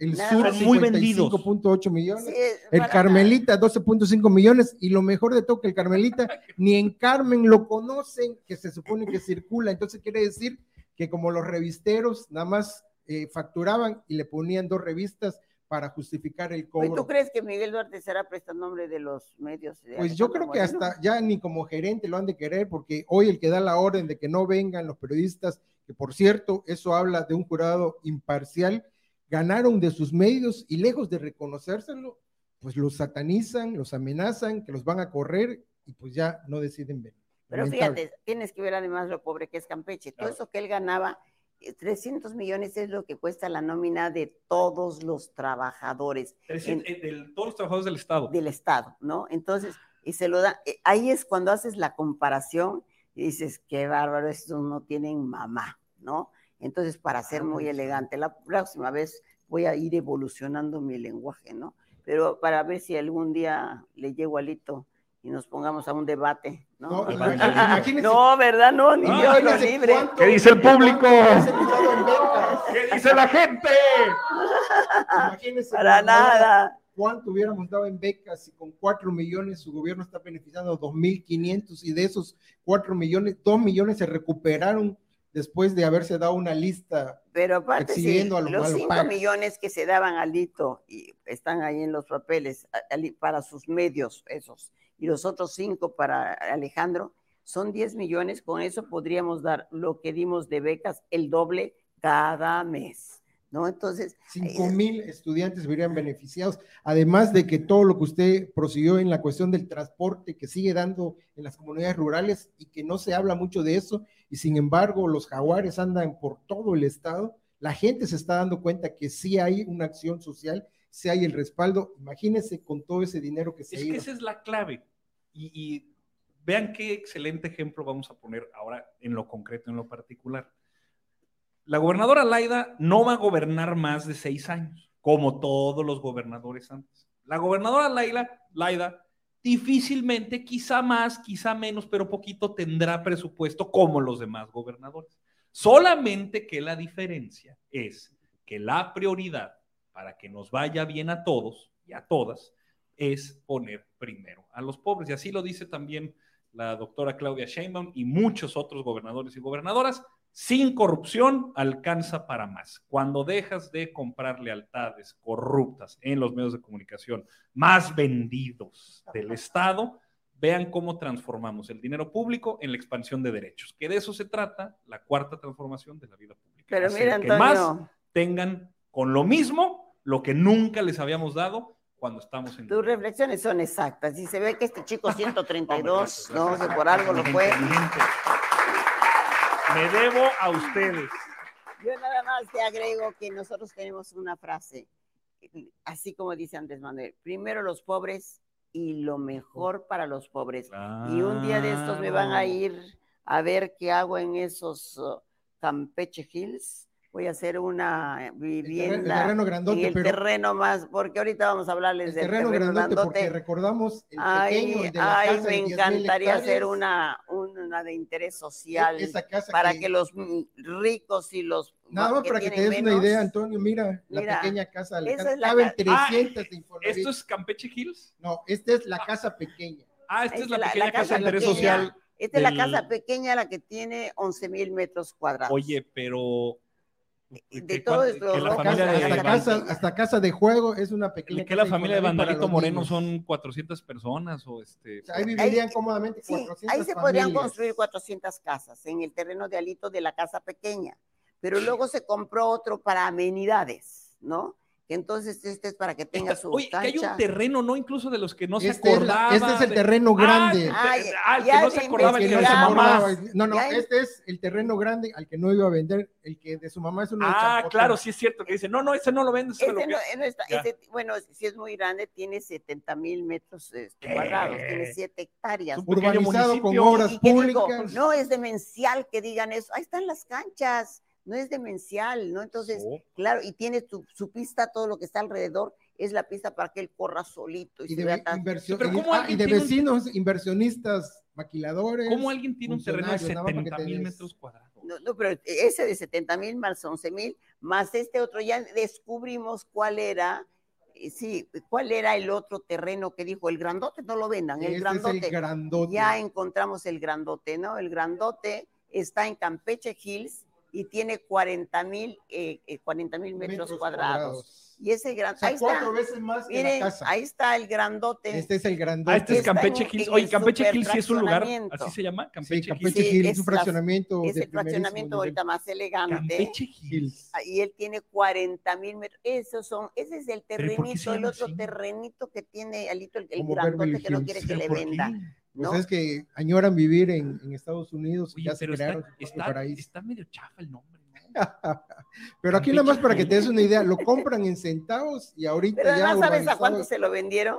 No, hombre. A ver, ap- apuesta y si, Eh, ¿Cuánto, pues, a, y si le atinas a a peso el, el metro cuadrado? Que, perdiste. 37, eh, eh, no, no. 3.95 centavos. Ay, el ¿qué? metro. Ay, Y ahorita ya vale Es de 100, risa, ¿eh? más de ¿Cómo? 100 millones de pesos. ¿Tres a cuatro centavos el metro cuadrado? 4 centavos el metro cuadrado. El precio actual es de 2.500 a 2.800 y un terreno comprado en pesos vale más de 100 millones de pesos, declarado con un valor de 150 mil. Esa era la forma de, cambiaban el, ver. de lavar dinero. a ver, a ver, a ver.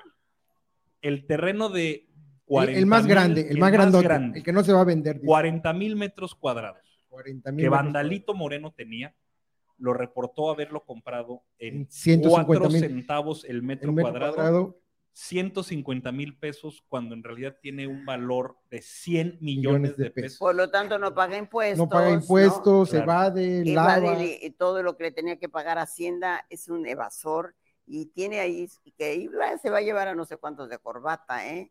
Porque Madre santa. sí, sí, sí, no, porque allá ahí tiene varios socios, quien le vende, quien le hace de prestanombre. Toda Bueno, la ingeniería financiera toda para la lavar y evadir. Pues lo escuchamos la semana pasada aquí en, Sí, aquí y lo en lamentable, del y lo Jaguar, lamentable ¿usted lo que habría, habría que precisar es que Este Pues- no lo conocían porque ni él lo ni se, ni se acordaba de Ya no no, no, no, ya, ya no sé, no, ya, ya no sé ni no. cuántos terrenos Pero lo tengo, lamentable ¿no? es que él es el que embarra a su familia, a su mamá, a su esposa. Oye, sí y luego es se cierto. queja de que somos nosotros, cuando la realidad es que él fue el que los metió en De este verdad que parece que el delincuente de cuello blanco no tiene madre, porque a ver, igualito como Emilio Lozoya, No tiene mamá, no, no tiene tiene- mother, no tiene inglés nada. para que así se no oiga, tiene mother.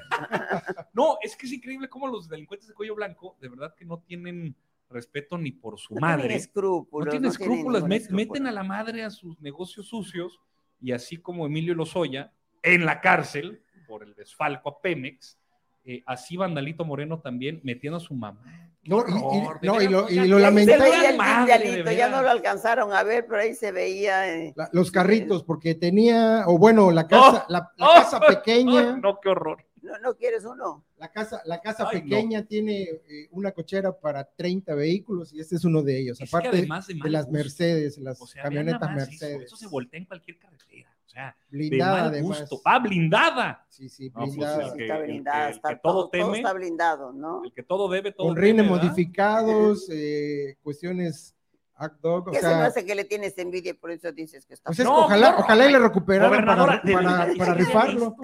Qué horrible. Sí, sí, sí, sí. Yo creo que eh, de veras no tiene vergüenza, pero se tuvieron que llevar los carros en esos donde transportan cuando van a llevarlos a una agencia de viajes de doble piso en la, La madrina, madrugada, ¿no? las La madrinas. Se los llevaron, los sacaron en la noche. Sus Madrina. caballos pura raza, no sé a dónde los sacaron. Los tienen Pero- en el rancho de Ah, Champotón, también el otro caballos. Diputado. el otro También diputado. tenía caballos. Ah, de pura pura raza, pura raza, ¿no? Sí, pura Válgame. sangre, como le llaman. Motos. Oye, ¿a qué hora gobernaba el señor? O sea, pues es que nada más se la pasaba de gasto en gasto y Eso, eso, eso fue lo que hizo. Pero se está haciendo, nosotros eh, ya tenemos la denuncia, pero está investigando también ya la Fiscalía General de la República. Ahí pusimos la denuncia. Entonces esperamos que se actúe porque después de todas estas evidencias, ni manera de ocultarlo. Así que creo que no, no solamente nos hemos, porque decían, no, nada más ustedes ah, eh, ah, pura pasan cuestión audios. No, no, no. escándalo Sí, no, no, no. Hemos investigado y A nos metimos al registro público y estamos ahorita checando escritura por escritura y todos los antecedentes. Y un fiscal que tenemos que, pues, De que es de lujo. lujo. Que, y que, pues que pasa el fiscal Ya que también, Sí, que venga el fiscal, pero, pero además, pues esto dio de vandalito, dio para caricaturas, memes y demás. Ahí hay una genial que anda circulando. Alimañas, tepocatas, víboras, pretas, zorro y cuervo. A ver, ¿quién es el zorro y quién es el cuervo? Zorro y Claro. cuervo. El zorro y el cuervo. Nada más para que recordemos que terminaron, después que se odiaban supuestamente, terminaron amafiados en esa alianza extraña que se traen, eh, pues como una Oye, mezcla sí, de como, agua y aceite. como hace ¿no? unos días que veíamos a Santiago Krill diciendo, es que el gobierno de Morena está haciendo las peores prácticas eh, que el PRI tuvo. Bueno, eh, ahorita vamos aliados con ellos porque ya el PRI es democrático, este, mira, y la maroma acordó, con la que se acordó. desnucan, eh, tratando de justificar eh, cómo el Partido de Acción Nacional y el Partido de Revolución Institucional, ¿tú- ¿usted se acuerda, gobernadora, cómo era cuando simulaban ser dos Oposición. uno del otro cuando simulaban. Por eso creo que el presidente López Obrador, al final, como siempre dijo, la historia lo juzgó y lo juzgó bien. Siempre fueron lo mismo. Lo mismo, Lo el mismo. PRIAN, el PRIAN. Cerdos, y- marranos, Sí, puercos, siempre, siempre se le recordará, siempre se le recordará Ah, su frase, acuerdas, sí, su sí, frase sí. esa de que decía que de día eran enemigos y de noche amantes. Ah. Panistas y priistas. Sí, eso Sus era lo que... frases. Y la última que dio usted, gobernadora, Alito cavó en Campeche su tumba y en Hidalgo fueron sus funerales y aquí le dejamos la corona. Con eso, ahí con eso se la dejamos. Y aquí, bueno, muy rápido, porque ahora sí que nos hemos prolongado. Ahí está lo que dijo, lo que hoy se revela en el martes del jaguar, que si bien no son audios, yo asumo mi error, porque yo asumí que iban a ser audios el día de ayer que Laida Sansores publica el que van a, o sea, que hay martes del jaguar y hacen este promo, yo asumí que eran audios. De hecho, muchos asumimos que eran audios. Gran, vaya, es que ya traemos un patrón, ¿no? Ya traemos un patrón de que cada martes es un audio nuevo, pero esta ocasión lo que la gobernadora Laida Sansores o sea, pu- publica es, vaya, le da, le da cuerpo a los últimos audios de Alito Moreno, los de la semana pasada. Esta es la casa de Alejandro Moreno Cárdenas, la que él dice que cuesta como 5 millones y en realidad cuesta 36 millones, más de 36 millones de pesos esta propiedad. Es la que le digo que uno no puede ni siquiera, o sea, si uno quiere tomar fotos de, de- de la playa que no está tan lejos y sube un dron, ahí hay policía y te impiden porque evidentemente lo que no quieren es que se vea la extensión de la propiedad, que tiene cancha, que tiene entradas, o sea, estas, esto podría perfectamente ser una universidad, si así lo ve, tiene, o sea, tiene una extensión que podría perfectamente ser una universidad, pero es la Casa Blanca, como puede darse cuenta del color, la Casa Blanca de Alejandro Moreno Cárdenas. Si usted no se acuerda de a qué audio se referían, ya, ya vimos, ya, ya, le, ya- ya tiene rostro, ya tiene, ya, ya tiene dimensión el audio. El audio de la semana pasada, que hoy se comprueba con imágenes, es este, para que se acuerde. Gracias. A ver, te comento.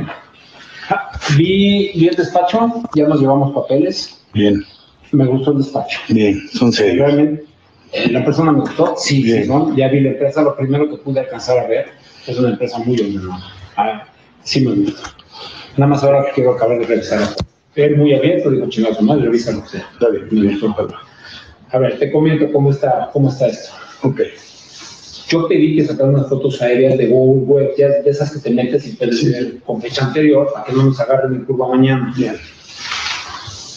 Si te das cuenta en Google Earth, si me voy a agosto de 2015, es esta. Ujú, Este sí, sí, terreno. sí. no hay nada. Sí, sí, sí. 16, 19, ya nos apareció la casa. Aquí. Que eso es lo que yo quiero matar. Yo pedí un avalúo comercial, hablé con el perito y le dije, sácalo lo más alto que puedas. Bien. Ese es el avalúo que él me saca. 10, Y es el 490. más alto que, ese es el más alto. ¿Qué es lo que a mí se me ocurrió? Hoy tenemos números. Le dije, a ver, tengo una idea. Yo te voy a dar un comodato a través del cual yo, Alejandro, a tu empresa, porque su empresa es de 2013. Yo en tu empresa en 2014, yo le digo, a ver, güey, yo te voy a prestar mi terreno por 10 años, 8 años. Yo te lo voy a prestar. Lo que tú le hagas es tu pedo. Si tu estacionamiento público, kinder, Es lo que vas a hacer con ellos. es lo que se me ocurrió hacer, porque entonces no estamos obligados a reportarlo en la, en la declaración patrimonial. Entonces decimos, no, güey, pues yo te puse terreno porque yo aquí un terreno. Y ahora, pues ahora, ya se le acabó el contrato, ¿y qué crees, papá? Me pagas. Y con todo lo que hay adentro y todo. No, lo que hay adentro, es que lo que hay adentro no, no vale la pena. Ahorita estoy viendo cómo le puedo subir un poco. Bueno, por eso, dile al final del día, yo necesito que me dé, que me dé 12, mínimo, ¿no? Para poder pagar por lo menos. Sí, traemos varios pasos y necesito, y necesito dejar dinero para el tema de que Chris se sienta.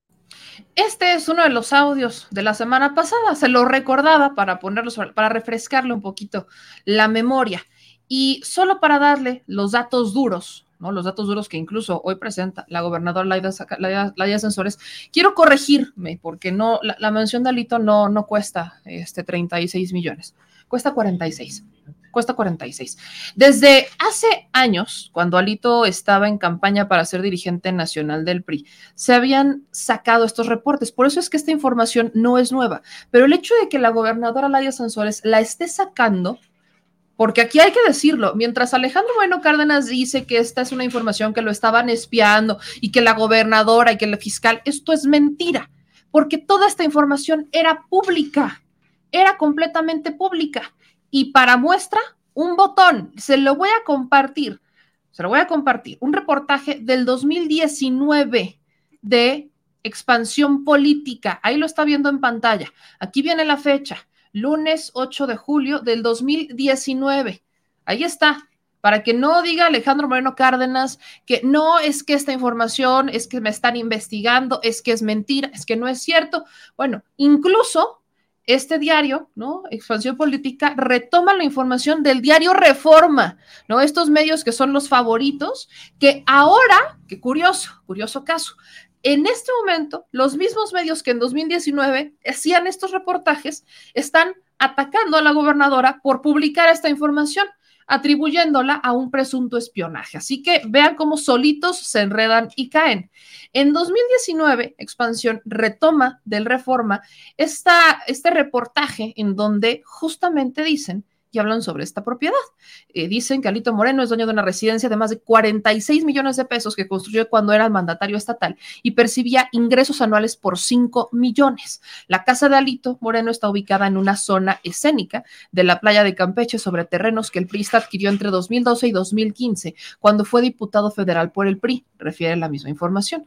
Al ser consultado al respecto, Moreno rechazó dar más detalles respecto a su patrimonio con el argumento de que su declaración patrimonial es pública de acuerdo con este reportaje, antes de asumir la gubernatura en 2015, Alito se hizo de 13 predios en Lomas de Castillo, una zona de alta plusvalía en Campeche, en donde el metro cuadrado de tierra tiene un valor de 3.500 pesos aproximadamente, por lo que el valor del terreno ascendería a más 24.5 millones de pesos. Pero en su declaración anual, patrimonial 3 de 3, decía Alito Moreno que esta propiedad la compró vaya, a un precio infinitamente menor, de entre 595 y 1.645 pesos por metro cuadrado, es decir, que en total asegura haber desembolsado 6 millones de pesos, lo cual coincidiría con los ingresos aproximados que él recibe al año. No está tan desviado, pero la realidad es muy distinta. En su declaración, Moreno también informó que como gobernador percibe un sueldo de mil, de un millón ciento ochenta cuatro mil pesos al año, mientras que por otras actividades obtenía ganancias de cuatro millones ciento veintidós mil pesos. El diario Reforma en ese entonces cuestionaba que aún destinando el 100% de su ingreso no le alcanzaría para costear la construcción de esta mansión. Entonces, aquí ya venía un reportaje desde el 2019 de Alejandro Moreno Cárdenas, es información que se sabía desde el 2018, o sea, es información que teníamos, solamente ya era pública. Los gobernadores, vaya, el, el gobernador, el entonces gobernador Alejandro Moreno Cárdenas, perseguía a los reporteros que hablaban sobre esto en el Estado. Por eso no se hablaba sobre el tema porque había miedo, perseguía a los periodistas que no estaban dentro de su nómina y que no querían estar dentro de su nómina. Y como no podía hacer nada con los medios nacionales, o más, vaya, los grandes medios, pues ahí se, se quedaba callado. Pero incluso lo que le digo que me parece muy curioso es que el Reforma ya publicaba esto en 2019 y hoy cuestionan a la gobernadora Laida Sansores por ser ella quien está este, revelando esta información quien le está dando, llamémosle, este, pues le está dando foco a esta información, le está dando foco a esta información. Entonces, yo se lo pongo para que usted tenga el conocimiento de que Alejandro Moreno Cárdenas tiene sus días contados. Quizás antes no existía la voluntad, pero hoy también revela la gobernadora Laida Sansores que ya se, ya se le denunció en la Fiscalía General de la República no en la Fiscalía General del Estado, sino en la FGR. Y que, para que no digan que nada más son los audios, que nada más es un juicio público, porque nosotros incluso lo cuestionamos, ahí está Laida Sansores diciendo, ya están las denuncias, hoy se exhiben facturas, que no es cosa menor, digo, no hubo audio, pero hubo algo todavía mejor, que los audios sí son evidentemente reveladores, pero tener la factura en la mano, tener estas facturas de cómo Alejandro Moreno Cárdenas destinaba estos recursos eh, sin control a los periodistas en el Estado, este chayote, chayotazo, diría yo, chayotazo que entregaba, pues ahora estamos viendo estas pruebas, esta evidencia que se entrega a la Fiscalía General de la República eh, a modo de una denuncia. Ahora, la pelota está en manos del fiscal. Que ahí ya empezamos con ciertos problemas de confianza. No es como que el fiscal tenga, no es como que el señor fiscal se haya ganado nuestra confianza debidamente, pero vaya, la información ahí está, ¿no? Ahí está sobre la mesa. Para refrescarle la memoria, tengo entendido que Alejandro Bueno Cárdenas ya está convocando a rueda de prensa para explicar, para dar su verdad. Oye, su verdad. Y hablando de foco, ¿no sería tan sencillo que el Reforma hubiera sacado de nuevo la nota y decir, nosotros publicamos esto en el 2019 y se acaba el problema? Pero no lo está haciendo. Eso es lo que cuestiono. O sea, el cuestionamiento es Si no, que estoy, si no estoy mal, creo que en el 2019 era una gerencia de la Reforma y ahorita es otra. Creo que eso tiene que ver mucho. Probablemente, pero también tiene que ver con que antes Alejandro Moreno Cárdenas era gobernador, hoy es líder de un partido político nacional. Y vaya, ya sabemos que los medios de comunicación nacionales están pues metidos de alguna manera con esta coalición de Va por México para querer este, de- o derribar, perdón, a Andrés Manuel López Obrador o al proyecto de la Cuarta Transformación, que tanto daño le ha hecho a sus ingresos, tanto daño le ha hecho a sus ingresos, a sus recursitos. Entonces, no me extrañaría que también estuvieran como, bueno, nosotros lo sacamos, el que se entere se enteró, el que se acuerde se acordó, pero nosotros no vamos a revivir el tema y pues nada más vamos a reportar lo que está ocurriendo en el momento. Eso, eso que está haciendo el Reforma también es convertirse en de alguna manera cómplice, cómplice de Alejandro Moreno Cárdenas y este, este señor pues hoy tiene que enfrentar a la justicia. Vaya, ya está presentada la denuncia, se han exhibido audios, ¿no? Eh, eh, lo que a mí me parecía muy interesante es como la Fiscalía General de la República, por eso le digo que tampoco me convence tanto, está la Fiscalía General de la República investigando a la gobernadora Laida Sansores por el origen de los audios, de dónde los sacó. Digo, muy legítimo porque también Alejandro Bueno Cárdenas presenta su denuncia, está muy bien, pero espérense, también esos audios ya se habían publicado con anterioridad por, al- por un medio, solamente que fueron transcritos, no se publicaron los audios y no obtuvo el foco porque tampoco se le permitió crecer. O sea, volvemos a temas. Esto, esto que revela Laida Sansores de Alejandro Moreno Cárdenas no es ni siquiera novedad. O sea, no debería de extrañarnos. No debería de extrañarnos. El problema es que no le daban foco. Hoy, Laida Sansores, de no ser por la señora, ya hay que reconocerlo, de no ser por la señora, de no ser por la gobernadora del estado de Campeche, esto no sería tema. Esto simplemente no sería tema. No debería de ser nada de tema. Y estamos, ¿no? Ante un escenario en donde el, el gobernador, el exgobernador Alejandro Moreno Cárdenas está evadiendo la realidad, así como está evadiendo los malos resultados, está evadiendo la realidad. El señor está evadiendo por completo la realidad de este del, de, su, de su realidad, del contexto. Digo, perdón, señor productor, me urge que veas un mensaje que te acabo de mandar. ¿El que te acabo de mandar ahorita? Ah, ok. Es que le, acabo de mandar un mensaje, señor productor, que me, que me tiene un poco preocupada.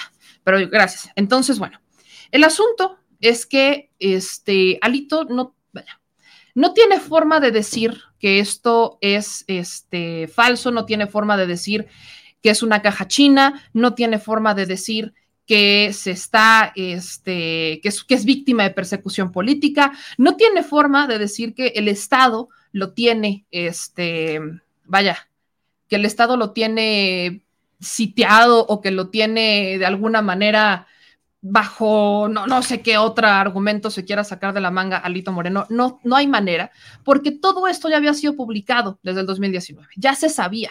Solo que si de no ser por Laida Sansores, simplemente no estarían los medios encima. Y los medios hoy están encima no precisamente ni por el contenido de los audios, ni por el contenido de los documentos que exhibe la gobernadora, sino que están metidos, se, se metieron al tema porque es la gobernadora la que lo está haciendo, es la que lo está escalando un tema y que lo está dosificando semana con semana, martes a martes. Es la gobernadora quien está exhibiendo quién es realmente Alejandro Moreno Cárdenas.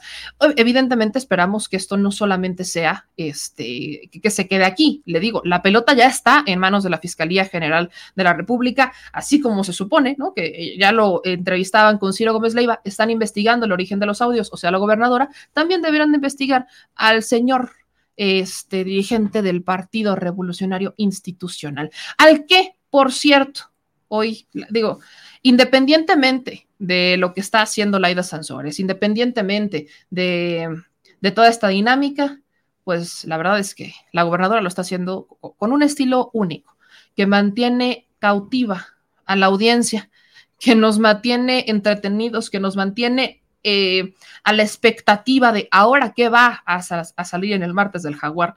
El martes del jaguar se está convirtiendo en un programa entretenido, informativo y también musical, literalmente. Así que para la parte musical, tenga usted lo que le dedican a Alejandro Moreno Cárdenas el día de hoy.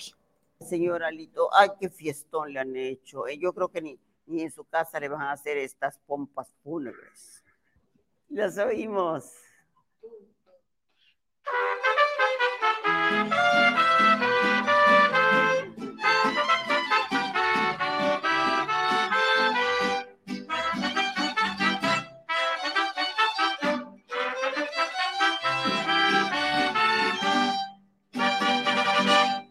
Alito Moreno sus ojos cerró, todo el prismo se le petateó, cayendo el muerto, soltando el llanto, ni que fuera para tanto, dijo Moreira al doctor. Con los audios se enfermó, que poco aguante, le sacaron más terrenos que elegante fue en su paso por Campeche y por Epri un temerario. Su fortuna fue por meterse las uñas al erario. Él nos quiso acostumbrar a su manera. Se acabó con el jaguar la robadera. Pero todo lo perdió y en Oaxaca lo aceptó. Y en Hidalgo le dieron la extrema unción ya saca la botella. No te quedes con ella. Pero como ya dijo el pueblo sabio, murió, murió, murió.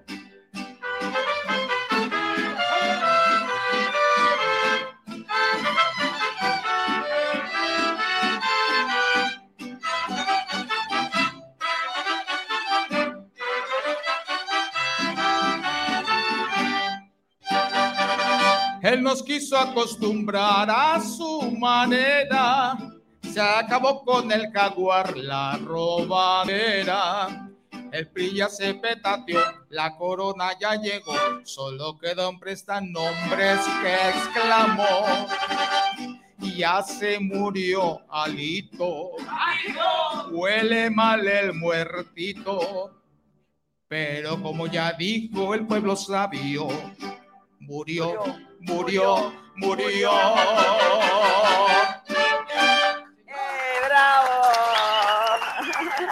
Pues ahí está, la gobernadora Laida Sansores a su estilo, festejando y yo, vaya, hay que decirlo, humillando a Alejandro Moreno Cárdenas, dirigente nacional del PRI, al que esperamos ver tras las rejas. Muchas gracias. Vámonos con la información que ya eh, estamos contratiempo, señor, estamos contratiempo y al final quiero, quiero comentarle algo porque, miren, en este momento lo que me tiene preocupada, que ya el señor productor lo, lo, está revisando, usted se acordará de la abogada Dariana Quintal, a la que hemos entrevistado en este espacio, que, es una persona que ha estado denunciando estas adopciones ilegales, irregulares en el estado de Yucatán, que ha estado denunciando con cómo la complicidad con las autoridades, la corrupción de las autoridades del estado de Yucatán, el estado que dicen que tiene una mejor calidad de vida, este, ha derivado en separación de familias, ha derivado en incluso adopciones que, en las que han intervenido políticos. Aquí le hemos presentado varios casos. Pues ella ha sido eh, agredida el día de ayer eh, fue agredida en la noche, desde la mañana estamos este, buscando instituciones que nos ayuden porque yo no me puedo trasladar en este momento a Yucatán. Y este, según la información que tenemos en este momento, que ya ahorita hablaré con el señor productor, es que eh, pues ella fue a denunciar justamente esta agresión de la que fue víctima. En el trayecto a denunciar, eh, la, casualmente, ¿no? Se da un choque con un funcionario del gobierno de Yucatán, pasa este accidente, llega, denuncia, presenta las evidencias, el cuerpo como tenía, sobre todo en las muñecas, estas eh, lesiones de que la, la habían lastimado el día de ayer por la noche, y ahora es ella la retenida es ella la que está retenida en el Ministerio Público. Entonces, este, voy a, terminar con la información que nos queda pendiente para darle seguimiento a esto, porque sí es, es algo que me preocupa bastante y yo le pido que me ayude a difundirlo, sobre todo si usted está en Yucatán, échenme la mano a difundir esto, porque eh, es preocupante eh, que una persona vaya a denunciar, una mujer, un hombre, cualquier persona vaya a denunciar una este, agresión, golpes, que vaya a denunciar eh, amenazas, que vaya a denunciar que la han, que le han robado y que termine siendo la retenida. Es, es, que yo no, yo no lo concibo, yo no lo concibo de ninguna manera. Y era justo un miedo que teníamos, era justo el miedo que teníamos cuando eh, hablábamos de, presentar las denuncias, pero se tenían que presentar. Entonces, ella es la que en este momento se encuentra detenida o retenida. Eh, voy a, a, ahorita platicar con el señor productor sobre cuál es el estatus, porque acaba, de hablar con ella. Y eh, yo por eso le pido que me ayude a compartir. Voy a estar actualizándolos de este tema en particular por Twitter, porque hay que alzar la voz. Hay que alzar la voz y aquí no nos vamos a quedar callados y mucho menos para cuando se trata de gente que ha ayudado a los demás. Así que eh, vamos a darles con la información que tenemos pendiente para ya este, terminar el programa y poder darle seguimiento a esto. Me voy con el caso de Ricardo Monreal. El día de hoy el senador Monreal dio una conferencia de prensa en donde evidentemente, ¿no? en 40 minutos, repitió más de 10 veces, si es que usted le quiere poner un número, cómo es que él podría ser un gran presidente, cómo es que él se va a registrar cuando sean los tiempos, cómo es que él podría ser el presidente de la reconciliación nacional, se ha autodeterminado el señor y también Alejandro, más bien, este Ricardo Monreal, ya tengo a Alejandro aquí en la cabeza, Ricardo Monreal eh, dijo en conferencia de prensa que no habría que minimizar a la oposición, sobre todo porque él sí ve que va a haber una alianza entre Movimiento Ciudadano, PRI, Y PRD. Súbale el volumen porque ya sabe que el Senado tiene muchos recursos, sobre todo para las conferencias de prensa, pero para el audio no le pueden echar ni tres pesitos más a sus micrófonos y vaya, ni se hable de la transmisión, ¿eh? Ahí reclamo para la gente del Senado que la neta, recursos tienen, ¿eh? Recursos tienen y nos han fallado bastante con los audios ahí en el canal del Congreso porque la neta están bien bajitos. Entonces, ayúdeme a subir el volumen, pero escuche lo que dijo el senador Monreal sobre esta alianza que él ya la confirma, ¿no? Dice, según él, que sí va a haber alianza y que no hay que minimizar a nadie y por eso eventualmente él se, se autoproclama como la opción de la reconciliación nacional. Escuche. Quienes creen que ya está liquidada. No, la oposición sigue estando viva y no debe de confiarse Morena en que se va a reagrupar. Incluso yo soy de los que sostiene que al final Movimiento Ciudadano se agrupará con los tres en una estrategia hacia el 24. No obstante que el dirigente nacional ha dicho que no, pero pienso que al final el bloque de los tres más Movimiento Ciudadano caminarán juntos en el 24, no solo por ser competitivos, sino por sobrevivencia. Dada la experiencia de este proceso, electoral intermedio o previo al 24 hace suponer la necesidad de reagruparse y de constituir un frente, un frente político en torno a todos los opositores, frente que hará obviamente competitivo la elección con Morena. ¿Y para su proyecto? Está a salvo. Yo continuaré trabajando. He dicho que una vez que llegue el momento de inscribirme, una vez que lance la convocatoria la dirigencia. Partido, Ahí está el senador Ricardo Monreal ¿no?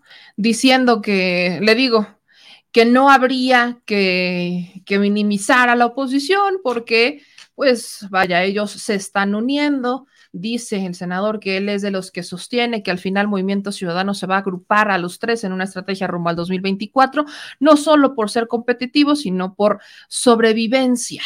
Eh, dice el senador que dada la experiencia de este proceso electoral intermedio, hace suponer la necesidad de reagruparse, de construir un frente político en torno a todos los opositores. A mí no me extraña que en realidad haya sido Ricardo Monreal el que esté detrás de Movimiento Ciudadano, porque ya hemos visto cómo eh, Movimiento Ciudadano está buscando a alguien que sea su presidente, sea su candidato a presidente, y han volteado a ver a Colosio, pero ¿quién es Colosio? Colosio, vaya, lo- lo- es muy, están romantizando el, el fantasma de Luis Donaldo Colosio, ¿no? Están romantizando el fantasma de Lomas Taurinas y queriendo que sea el hijo quien cargue con eso, cuando en realidad creo que lo único que ha demostrado Colosio Jr. son fallas técnicas. Son puras fallas técnicas. Hace ratito lo veíamos. eh, Está el estado en crisis, hay sequía de agua y una estrategia de Monterrey es plantar árboles cuando ni siquiera es temporada para plantarlos. Así que me preocupa bastante el escenario que estamos viendo con estos personajes, porque tristemente, tristemente, este, tienen como estos sueños guajiros, ¿no? Digo, está bien que el senador Monreal haya, mencionado, ¿no? El que la oposición está como medio fumada, por así decirlo, cuando dice que les fue bien, cuando dice que hubo una victoria en, el 2000 en esta elección intermedia, que bueno, victoria, victoria para Morena, porque Morena no gobernaba ninguno de estos estados, ya gobierna cuatro, mientras que el PRI, PAN, PRD, que sí gobernaban estos estados, perdieron cuatro. Así que, y vaya, el PRD no tiene ya ninguno, ¿no? Durango le queda al PRI, el PAN se queda con, este, con Aguascalientes, porque así eran los candidatos, pero llegan en coalición. Bueno, de no haber sido por la coalición, quién sabe. Bueno, el caso de Aguascalientes sí, pero de no haber sido por la coalición habrían dividido el voto. Y lo que hoy están buscando es no dividir el voto. Lo que me parece muy curioso es que lo están haciendo desde la trinchera del vamos a unirnos porque no podemos solos contra el proyecto de Andrés Manuel López Obrador. No se pueden, lo aceptan. Aceptan que solos no van a llegar a ningún lado y determinan que necesitan de Movimiento Ciudadano para alcanzar esos votos. Movimiento Ciudadano quiere consolidarse como una propuesta alternativa a morena, o sea, alejarse del PRI PAN PRD, porque supuestamente Movimiento Ciudadano ya entendió por qué ganó Andrés Manuel López Obrador en el 2018 porque hay un desprecio hacia el PRI PAN PRD. Entonces, lo peor que podría pasarle a Movimiento Ciudadano sería cometer el error del 2018 y aliarse con el PRI PAN PRD. Esa es la propuesta de Movimiento Ciudadano, ¿no? Entonces, establecen que ellos van a traer una propuesta nueva, que se van a alejar de esa vieja política, pero, o cosa también muy curiosa, están también albergando a expolíticos del PIPAN PRD, ¿no? Y, de los peorcitos perfiles, pero ahí los están albergando. Entonces me parece muy curioso cuando sale Ricardo Monreal a decir esto, cuando una de las teorías políticas, teorías de conspiración políticas, es que es justamente Ricardo Monreal quien iniciaría una desbandada hacia Movimiento Ciudadano para que éste se presentara como una segunda alternativa y que le tiraran muy alto, no le tiraran muy alto para que fuera presidente, pero como no le va a alcanzar, lo, lo bajaran, ¿no? Como que le bajaran a jefe de gobierno y que ya siendo jefe de gobierno, pues entonces pudieran construir un proyecto alternativo de nación. Pero seamos honestos, lo único que está haciendo Movimiento Ciudadano es una estrategia de crecimiento electoral, pero no es una estrategia en donde tenga lo suficiente como para convertir a alguno de sus perfiles en presidente. No lo tiene. El caso de Nuevo León, sequías, rescatando influencers, pero sequía, olvido, rezago a la gente, a los electores de Nuevo León. Pero eso sí, andamos rescatando influencers, viva México. El caso de Jalisco, un gobernador que evita la prensa, un gobernador que evita a los ciudadanos, un gobernador que se va de vacaciones cada que hay un escándalo y que tiene que que se calmen las aguas, un gobernador que también ha destinado varios millones, así como el, como, como el gobernador de Nuevo León, los dos han destinado varios millones de pesos a estrategias digitales, a medios digitales y son las mismas empresas. Empresas que se presume son propiedad de Jorge Álvarez Maínez y que solamente tiene prestanombres. Entonces, la estrategia todo queda en casa, todo se queda en casa, todo se queda dentro.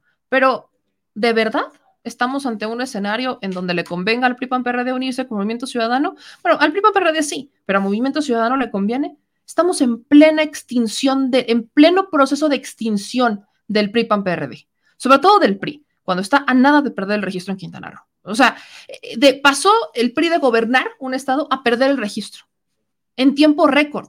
Estos partidos han pasado de gobernar estados a perderlos en tiempo récord.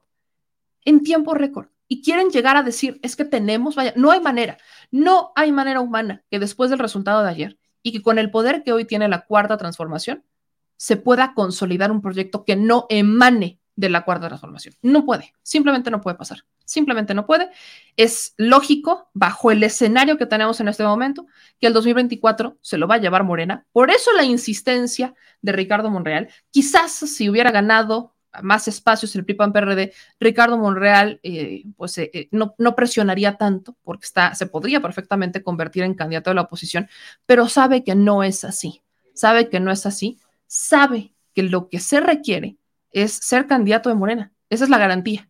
Si, si alguien quiere gobernar en 2024, tiene que ser candidato de Morena. Así de sencillo. Y para ser candidato de Morena requiere el apoyo popular, algo que no tiene Ricardo Monreal en este momento. Eso, eso es seguro. Ricardo Monreal no tiene el apoyo del pueblo, tiene el apoyo de un sector, tiene el apoyo de un grupo, pero no tiene el apoyo de la base morenista.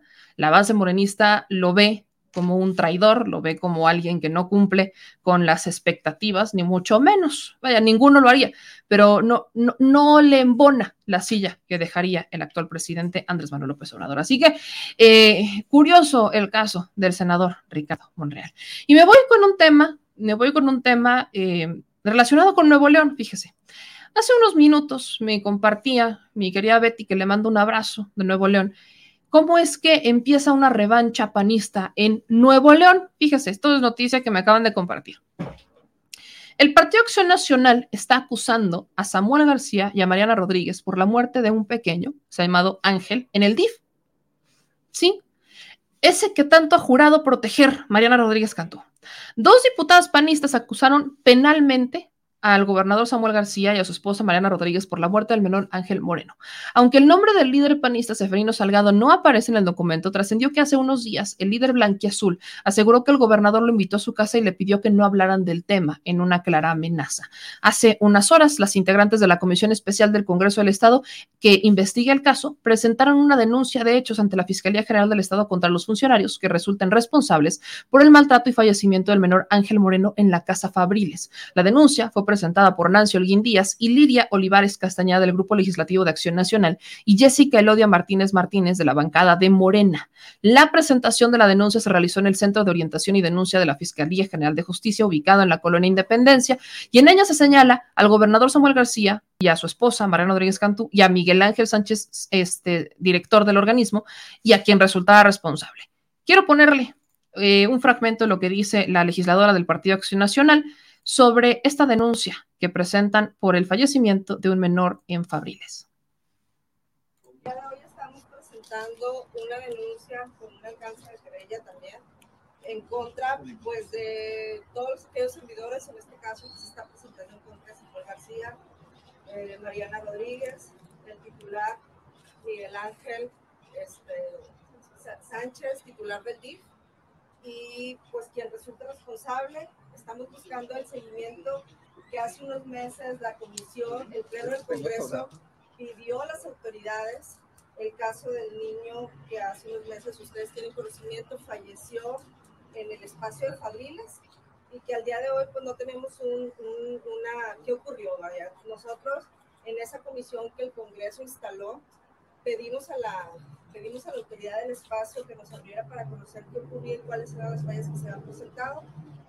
Evidentemente, pues eh, tuvimos la, la, oportunidad de entrar a ese espacio, recibir esa, esa información y pues detectamos muchas áreas, omisiones y fallas en cuanto a los protocolos de actuación, más sin embargo, pues ahí existió una muerte, hay una muerte de un menor que, que nosotros como Congreso pedimos y exigimos que jamás se volviera a repetir, pero pues es, tiene que hacer justicia, tiene que hacer justicia y en este caso por eso acudimos a la Fiscalía para revisar el puntual seguimiento que ha tenido esa, esa, esa situación que se vivió ahí. Le, explico para que no se confunda. El menor no es el que se llevó Mariana Rodríguez, este es de Capullos. El menor al que nos referimos es un menor que tenía, eh, si no estoy mal, 15 años en Casa Fabriles. ¿Cuál es el caso? Es un jovencito que se da una, eh, una pelea en el albergue donde estaban, estaban en Capullos, se da una pelea entre ellos y Mariana Rodríguez Cantú decide que estos jóvenes los separen y los manden a otro albergue, que los saquen de capullos. Capullos es el lugar en donde Mariana Rodríguez Cantú está centrando toda su atención. o sea, pareciera que Capullos es el DIF, ¿no? Que eso es lo único que necesita atención. Entonces, desatienden los demás, que son otros, son muchos otros albergues los que tiene el Estado en Nuevo León. Entonces, Fabriles es uno de ellos. En Fabriles eh, mandan a uno de esos pequeños, que es Ángel, y este joven se intenta escapar, ¿no? Se intenta escapar. Y lo que pasa, lo que nosotros tenemos de información es que uno de los cuidadores de este albergue, que es Fabriles, lo agarra del cuello, lo ahorca y lo mata. Esta es la información que tenemos porque el joven pues, se estaba intentando escapar. Fabriles es un albergue en donde no lo deberían de haber mandado en un inicio porque no es un albergue en donde eh, se puedan, o sea, vaya, ahí no debería de estar. Entonces lo mandan a este albergue, lo parece que lo ahorca y demás. ¿Qué está, ¿Cuál fue la versión del Estado? Bueno, el Estado no dijo nada, se quedó callado se omitió completamente hablar del tema y lo manejaron como falleció, ¿no? Lo falleció, hubo un accidente y demás. Entonces, lo manejan como algo que estuvo fuera de su control cuando hay evidencia que dice lo contrario sino que, ellos fueron responsables. Y la instrucción recae primero en Mariana, recae primero en Mariana porque ella es la que toma la decisión de mandar a los menores a otros albergues, cuando en realidad se tenían que haber quedado en, este, en capullos, se tendrían que haber quedado en capullos dentro de la célula que les corresponde, se tenían que haber quedado ahí y con una supervisión, con terapias, porque evidentemente hay que entenderlo, todo menor que está en custodia del Estado es víctima, todo menor que es víctima de algo, de abandono, de violencia, es víctima de algo. Y a estos menores hay que darles terapia, hay que darles educación, hay que darles actividades, hay que darles seguimiento, hay que darles amor. Sí, sí, hay que darles amor, hay que darles atención, hay que buscar que tengan la mejor calidad de vida posible dentro de las circunstancias en las que están. Tendrían, ¿no? Que, buscar darle una mejor este, calidad de vida y eso no está pasando. Pareciera que solamente lo, merecen los niños chiquitos. ¿Y por qué es eso? Mariana lo está haciendo a modo de estrategia, de marketing, para que cada vez más personas tengan ganas de convertirse en este, adoptante o de convertirse en una familia de acogida, lo cual no está mal, sí se requieren, pero está lucrando de alguna forma, lucrando políticamente con la imagen de estos menores, con la imagen de que ella es la salvadora de los niños, que es una imagen que políticamente vende mucho políticamente vende mucho, y está lucrando con esto para que Movimiento Ciudadano lo convierta en senadora en el 2024 que la conviertan en senadora en 2024 y entonces la señora ya tiene otra forma, ¿no? De, de, de, ingresos, según ella, de contribuir cuando no tiene experiencia y no está mal que no tenga experiencia, lo que está mal es que ni siquiera abra los ojos y quiera aceptar sus errores y quiera, quiera aprender, porque ni siquiera es eso. Recordemos que en el caso del pequeño Emilio, llegaron, vaya, autoridades, organizaciones, llegaron a decirle, es que estás violando la ley porque uno, no existen permisos temporales por días u horas, no existen.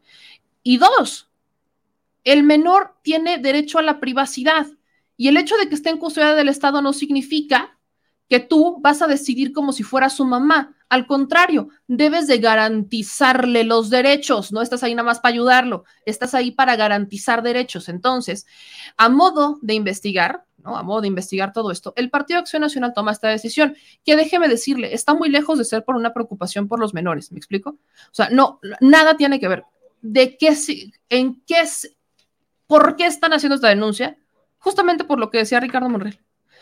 El PRI-PAN-PRD está presionando a Movimiento Ciudadano para que se una a la alianza. Y las estrategias suavecitas del PRI-PAN-PRD ya se terminaron ya acabaron, ¿no? Ya empezaron con un diálogo, se sentaron con ellos, estuvo constantemente platicando. Escuchaba a Gustavo de en entrevista con Álvaro Delgado hace un rato decir que tienen una comunicación de forma prácticamente permanente con los líderes del movimiento ciudadano. Entonces, traen toda esta dinámica, traen toda esta dinámica de que lo quieren, ¿no? Lo quieren, este, ahí obligar a que se una a la alianza, a, esta, a este grupo político, Llegaron las amenazas de un, de un este, Claudio X González, Claudio Chicotencatl González, bajo el argumento de que iban a padecer las consecuencias. Y lejos de que las consecuencias fueran políticas, las consecuencias se están convirtiendo en esto. El Partido Acción Nacional pese a que, eh, vaya, Samuel García ha estado comprando legisladores en Nuevo León, porque recordemos que aunque gana Samuel García, la mayoría del Congreso era del PRI, la mayoría del Congreso es priista, y después la segunda fuerza es panista, y la tercera es Movimiento Ciudadano. Entonces, lo que está haciendo Samuel García es que está comprando legisladores, ya, ya empezaron esta transición de gobernadores, de legisladores en el estado de Nuevo León, para convertirse en Movimiento Ciudadano, también a nivel federal, ya lo vimos en el Congreso local con la reforma, con la reforma eléctrica, y como no está dando el brazo a torcer, Movimiento Ciudadano, pues empezaron a sacar esta porquería. Digo, al final del día, qué beneficio que se puede investigar a fondo, ¿no? Qué beneficio que se puede investigar a fondo, pero es político esto. Nada tiene que ver con un tema de niños, nada tiene que ver con la preocupación porque esto ocurrió hace meses. Hace meses fue el asesinato de Ángel, hace meses. Y es muy triste, es muy triste que eh, la, la gobernadora, porque vaya, gobierna más allá que su esposo, haya ocultado épicamente el tema, porque cuando esto ocurrió, y se lo decía aquí, eh, en cuanto se, nos dimos cuenta, cuando nos enteramos del asesinato de Ángel, eh, les dije, ella está callada, no está diciendo absolutamente nada, absolutamente nada sobre el asesinato de Ángel, absolutamente nada. Las autoridades manejan que fue un accidente, que no vaya, algo pasó ahí, pero que se iba a investigar cuando la información que nosotros tenemos es que uno de los cuidadores de Fabriles, al intentar detener o separar a este menor, ¿no? lo agarra del cuello y se le va la fuerza y lo, terminas, lo termina matando. ¿Esto qué está evidenciando?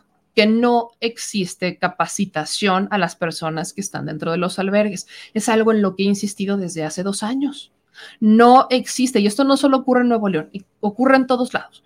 También ocurre en Yucatán que es el tema con el que hemos, este, con el que estamos aquí con, con, Dariana, ¿no? que justamente ahorita está el productor hablando con ella, es un tema al que le hemos dado seguimiento desde hace dos años, que hemos estado investigando. Entonces, se hacen guajes estos señores, se hacen completamente guajes y tristemente, tristemente, terminamos eh, metidos en una dinámica política para investigar un asunto que debería de haberse investigado de oficio, de oficio, se lo dejo claro.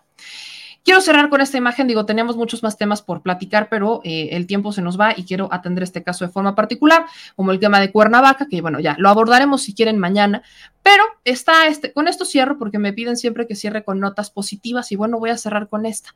Eh, pone Gloria, ¿no? Que evidentemente, pues acá tiene una fotografía con Alejandro Bueno Cárdenas, entonces sabemos que es priista, ¿no? Nos queda claro. Pero ella publica, ¿no? Esta, este, sábana electoral de Oaxaca, de Oaxaca, se la voy a poner en grande para que usted la pueda ver, publica esta sábana electoral de Oaxaca con los resultados de la votación de la casilla en la sección 1184 que pertenece a San Juan Mazatlán, en Oaxaca. Entonces, se le hace muy raro que en esta casilla todos los votos fueran para Morena, 662 votos para, fueran para Morena. Se le hace muy extraño, es Oaxaca, a mí no se me hace para nada extraño, para nada se me hace extraño. Aquí si usted se da cuenta, votaron por Morena. Ni siquiera fue voto por la coalición, ¿eh? Ni siquiera. Ni en, ninguna de sus fórmulas. Fue voto para Morena. Y punto. Y no se me hace raro. Tiene que ver con las políticas de, este, de sociales del presidente López Obrador, tiene que ver con las obras que se están este, implementando en el Estado, tiene que ver con el transísmico. Para mí hay varias este, alternativas o varias pues varias eh, razones por las cuales en Oaxaca, en esa sección, hubieran votado todos por Morena. Pero a ella se le hizo raro. Entonces, yo solo le quiero, quiero cerrar, quiero cerrar con la reacción de este, de este adulto, de este adulto mayor, al ver la sábana electoral en donde gana Morena. Vea esto.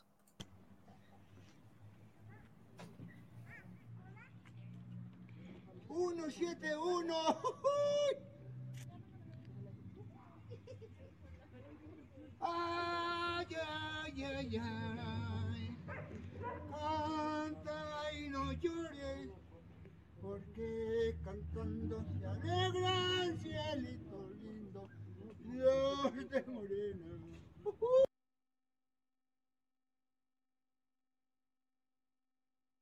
Pues ahí está la reacción de este adulto. Vea, vean nada más, empieza a cantar la de ay, ay, ay, ay, canta y no llores. Ahí está, hasta dice el productor, hasta yo.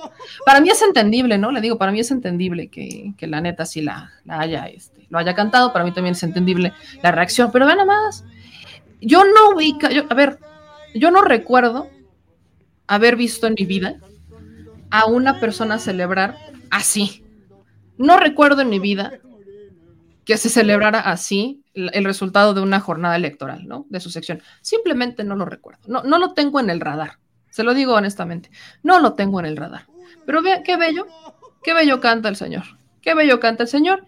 Y esa es la, la- la reacción de un pueblo que se involucra, de un pueblo que celebra, de un pueblo que está contento con su con el partido con el cual gobierna actualmente. Es raro, eso sí sería raro, es raro ver que la gente celebra, ¿no? Un partido político, normalmente les mentamos su, su normalmente los mandamos al rancho del presidente, ¿no?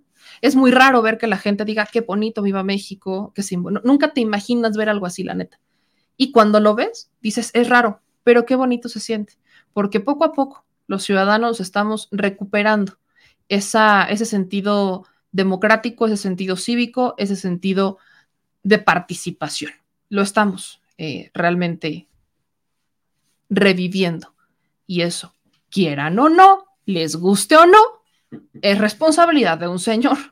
Y se llama Andrés Manuel López Obrador. Aunque no les guste, nos está abriendo los ojos a muchos y lo hace todos los días, con sus clases de historia, con esas mañaneras que tanto odian, lo hace con sus conferencias de prensa, lo hace con su forma de informar, lo hace con sus videos en redes sociales, lo hace con su política. Está despertando, está abriendo los ojos de muchos, está despertándonos ese interés, esas ganas de participar e incluso de informarnos de forma distinta, de no creernos lo que nos dicen, aunque nos caiga muy bien el comunicador, también cuestionarlos y por supuesto también investigar por nuestra propia cuenta, ¿no?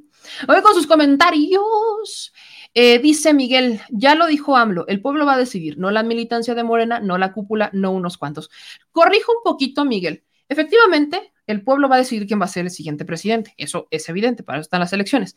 Pero, ¿quién va a ser el candidato de Morena? Sí lo va a elegir la militancia de Morena. ¿Por qué lo digo de esa manera?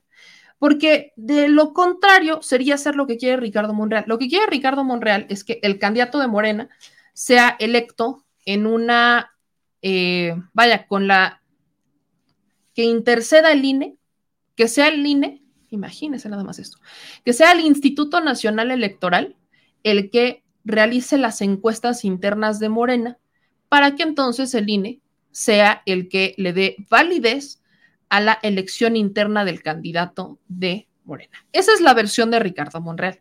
Incluso quería que se abriera la encuesta a todo el pueblo de México para que todos participaran. A lo que yo digo, eso no tiene ni pies ni cabeza. No tiene pies ni cabeza, porque es el candidato de un partido. Si van a ir en coalición, pues entonces los simpatizantes de los tres partidos o los cuatro partidos o los que sean, se tienen que poner de acuerdo para decidir quién va a ser su candidato, pero no puede ser abierto a población en general, porque entonces van a entrar los del PAN, van a entrar los del PRI, van a entrar simpatizantes del Frena, o sea, eso no tiene ningún sentido. Por eso es importante dejar claro que sí, son los simpatizantes de los, los militantes, no la cúpula, no unos cuantos, eso sí es cierto, pero va a ser el pueblo, me refiero a los militantes, a los que a los que simpatizan con los partidos políticos, quienes decidan quién va a ser. Además, es muy claro el procedimiento de Morena, es mediante encuestas. Son encuestas internas que se realizan como fue el, el, caso de estas elecciones. Así es el procedimiento que el propio presidente Andrés Manuel López Obrador, cuando fundó Morena, puso sobre la mesa para que no fueran las cúpulas, para que no fueran unos cuantos quienes decidieran quién iba a ser el candidato o los candidatos. Entonces, el presidente lo ha dicho, yo voy a decidir y yo voy a apoyar al que el pueblo quiera, pero en este caso en particular, evidentemente se refiere a quienes simpatizan con el movimiento. De lo contrario, entonces se abriría a hacer lo que Ricardo Monreal ha estado proponiendo y yo simplemente no lo comparto. Dice Alberto Chávez, AMLO es cómplice del silencio en el caso de Devani, muy mal el presidente. Alberto, mira, Alberto, El caso de Devani fue muy mal manejado por la Fiscalía del Estado y muy mal manejado, muy, muy, muy, muy mal manejado por los medios de comunicación. De hecho, de tal manera también lo están manejando los medios en el caso de Cecilia Monzón, ¿no? El, el publicar como su vida, el decir estas fueron las decisiones que tomó en vida, no ayudan porque esas decisiones no la llevaron a, a que las asesinaran, me explico, sino que hubo una persona, hubo un loco por ahí que dijo, te voy a matar, ¿no? Eso es lo que pasó. Fue una persona la que decide terminar con la vida de otra, no las decisiones que esta persona tomó el día que salió de su casa. Entonces, eh, eso es importante dejarlo claro. No hubo, no hay una buena eh, difusión del caso de Devani. Dos, el presidente no tiene nada que ver ahí, porque de hecho lo que se ha apelado a lo que se ha buscado es que la fiscalía se quede callada, que dé informes que informe a la familia, pero que investigue, porque lo que la fiscalía ha hecho es filtrar información a los medios de comunicación para que los medios de comunicación validen sus teorías cuando nada tiene que ver con esto.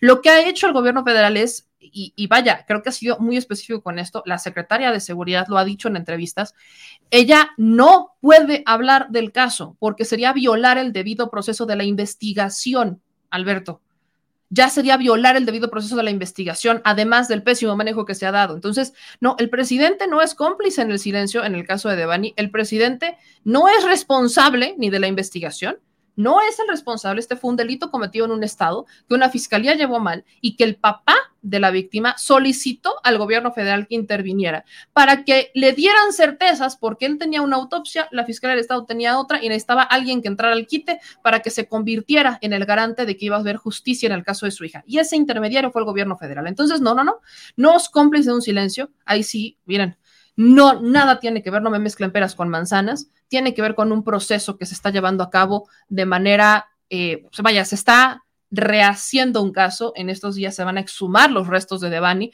para hacerle una tercera autopsia y ver quién tuvo razón en las otras dos, ¿no? Entonces, aguas con eso.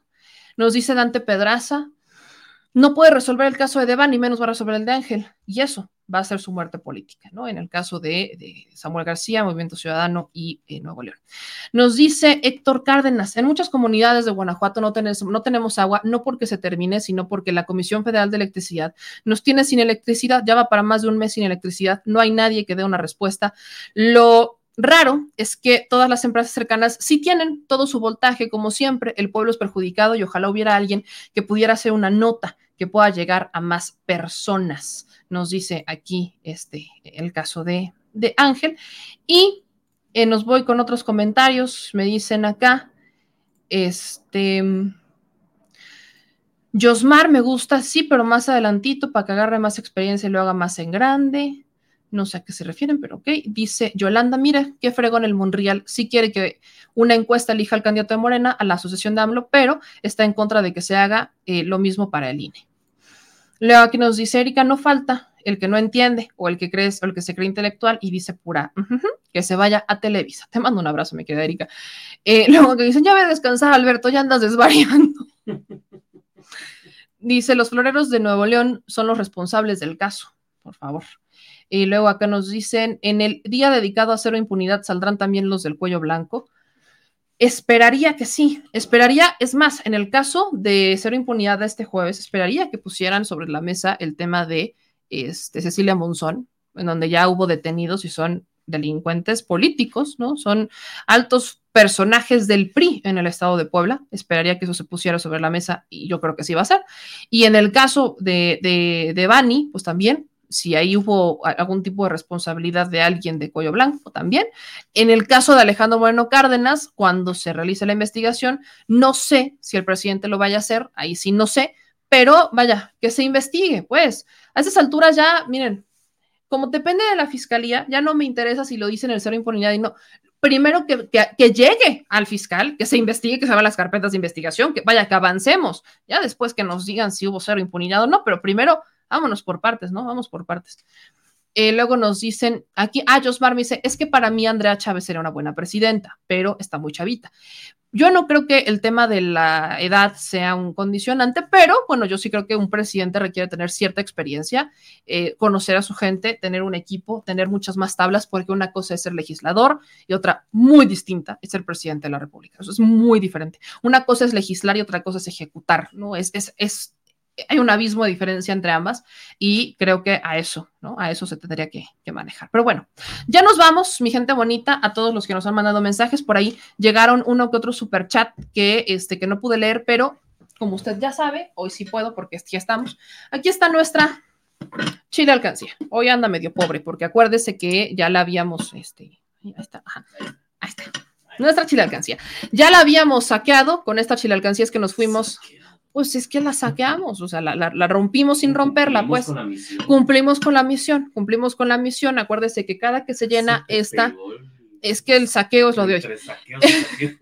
Esta chile alcancía, acuérdese que cada que llenamos esta chile alcancía, usted decide a dónde nos vamos a ir a hacer un reportaje. Usted decide el reportaje, usted decide a dónde, y prácticamente usted lo está financiando porque aquí llegan todos los superchats. Entonces, el primer, el primer, la primera misión que se cumplió con la chile alcancía fue el tren Maya, que nos fuimos al tramo 5 y miren que ha rendido sus frutos. Ha rendido sus frutos gracias a ese reportaje es que conocimos a Selene, gracias a, esa, a ese reportaje es que nos dimos cuenta de cómo pues el, el tema tenía que ver con Calica y no nada más nos dimos cuenta, sino que se lo pusimos en evidencia con videos en donde usted ve la ruta, el tramo, ve, absolutamente todo. Entonces, gracias a la Chile Alcancía es que se logró el tramo 5, el, el reportaje del tramo 5 del Tren Maya y así es como poco a poco nosotros vamos a ir avanzando. Acuérdese que esta es una forma en la que usted se convierte parte del consejo editorial de Al Chile se convierte en parte del Consejo Editorial del Chile al hacer, al llenar esta alcancía. Gracias a Bernardino Ortega, que nos manda 5 dólares super chat. Dice: Los ciegos, sordos, mudos, criminales, etcétera, le están echando la culpa a AMLO hasta del puente roto de Morelos. Sí, hasta de eso le están echando. Entonces, pues muchas gracias, mi querido Bernardino. Ahorita va para adentro, va para adentro tu super chat, que ya lo vamos a ingresar directamente en la Chile Alcancía.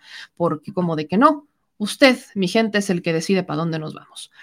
Mm, dice Bernardino, veme, el domingo fue el Día del Medio Ambiente, pregunto por qué no se vio ninguno de los que se ponen al tren Maya, ni a ninguna de las eh, de la tringa infernal marchar o mencionar algo. Es que no van a hacer nada, ya sabemos que esto es meramente político. Exactamente, Laila. Se logró el tramo 5 del tren Maya gracias a la Chile Alcancía y este, pues vamos a ver qué se logra con el siguiente, cuando llenemos esta Chile Alcancía, a ver qué es lo que logramos que hay muchas personas que nos dicen vete a Zacatecas a investigar, ¿no? A los, los delitos escondidos de los Monreal, este, que nos vayamos, otros nos dicen vente a Sonora, vente a Chihuahua, vente a Ciudad Juárez, vente a Estados Unidos, que en esta ocasión pues no pudimos ir a la cumbre de las Américas como habíamos prometido, esperamos ir, aguas, esperamos ir para cuando el presidente se reúna con el presidente Joe Biden en julio, entonces, este, pues, digo, no será Los Ángeles, pero será Washington. Entonces, si usted este, nos echa la manita, se lo vamos a agradecer infinitamente, porque este espacio es tan mío como tan suyo, es así de sencillo, es así de sencillo, usted, usted nos dice para dónde y nosotros jalamos. ¿Cómo de que no? Claro que Oh, sí. yeah. Ya nos vamos, mi cache, le mando, señor productor, algo que agregar, algo que decir. No, ya hablaste mucho. Ya hablé Quedamos mucho, ¿verdad? Informados. No, sí, ya hablé mucho. No, hombre, ya va a llegar la. Te lo dije. Nada más me descuido tantito. Ven a más. Es que, pues, es que no estás al tiro. Ahí estás. Estamos Pero bueno, vámonos, vámonos porque este tenemos que darle seguimiento a un tema. Todavía no, no- tenemos un largo, cam- largo camino. Patricia nos dice, vénganse a Campeche. Campeche, tengo Saludos, temas Pati. pendientes en Campeche. Te mando un allá. abrazo, mi querida Patti. Y pues bueno, mi querida Chilebanda, les mando un abrazo gigante a todos ustedes. Karina nos dice, bonita noche, Chilebanda, meme producer de la coyotita que trabajé hoy. Mañana te deposito tu chayotito. Gracias por tu trabajo, lo valoro mucho y me gusta mucho. Mi querida Karina de la Luz, te mando un abrazote. Yo valoro mucho todo lo que ustedes hacen por nosotros. Y acuérdense que con ustedes todo y sin ustedes absolutamente nada. Y esto es muy cierto. Nos vamos, les mando un beso, nos vemos mañana detrás de la mañanera y es hora de descansar. Estén pendientes de mis redes sociales que ahí les voy a actualizar todo lo que sepamos del caso de Dariana. Y ahora sí, señor productor, Respira. estoy respirando. Es que si no, no me alcanza el tiempo para decir lo que debo de decir. Ya sabe que soy intensa. No, hombre, que van a agarrar. Ya, sabe que, ya saben que soy intensa. ¿Para qué? ¿Para qué? ¿Para qué? ¿Para qué mentir? Quítense las máscaras. Una es intensa de nacimiento. Una es intensa de nacimiento. Pero ya vámonos, señor productor. No olviden dejar sus likes, ¿eh? Aguas, ¿eh? Porque ahí los tengo, los tengo, los estoy viendo. No olviden dejar sus likes, suscribirse al canal y activar las notificaciones. Mitote al 100%, dice Paolo Ledesma. Yeah. Yeah. Adiós. Otra.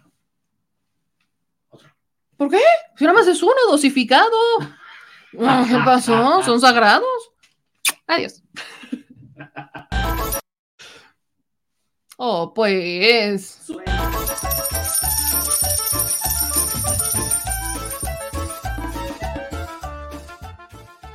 Al Chile.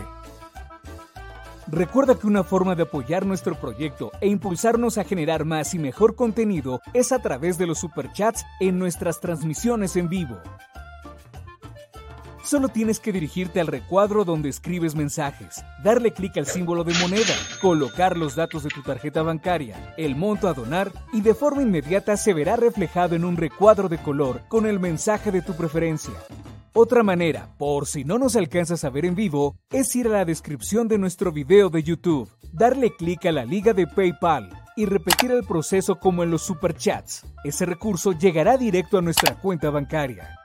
En Facebook también puedes apoyarnos de forma mensual. En el inicio de nuestra página encontrarás el botón Quiero colaborar. Ahí podrás adquirir una membresía que nos impulsará a seguir combatiendo la infodemia desde esta plataforma.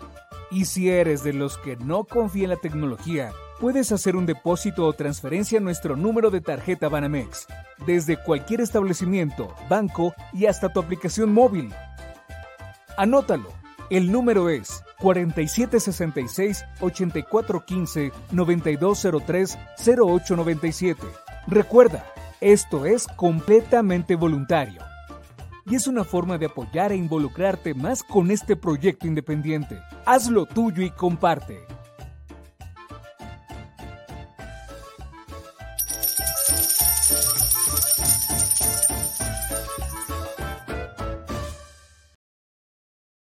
Si estás en Puebla y quieres un café que de verdad sepa a café, ve a Georgian Café. Vas a encontrar postres, variedad de cafés y tés, pero sobre todo un precio justo y sabor inigualable. Por la pandemia, su servicio es solo para llevar, pero de verdad no te lo puedes perder.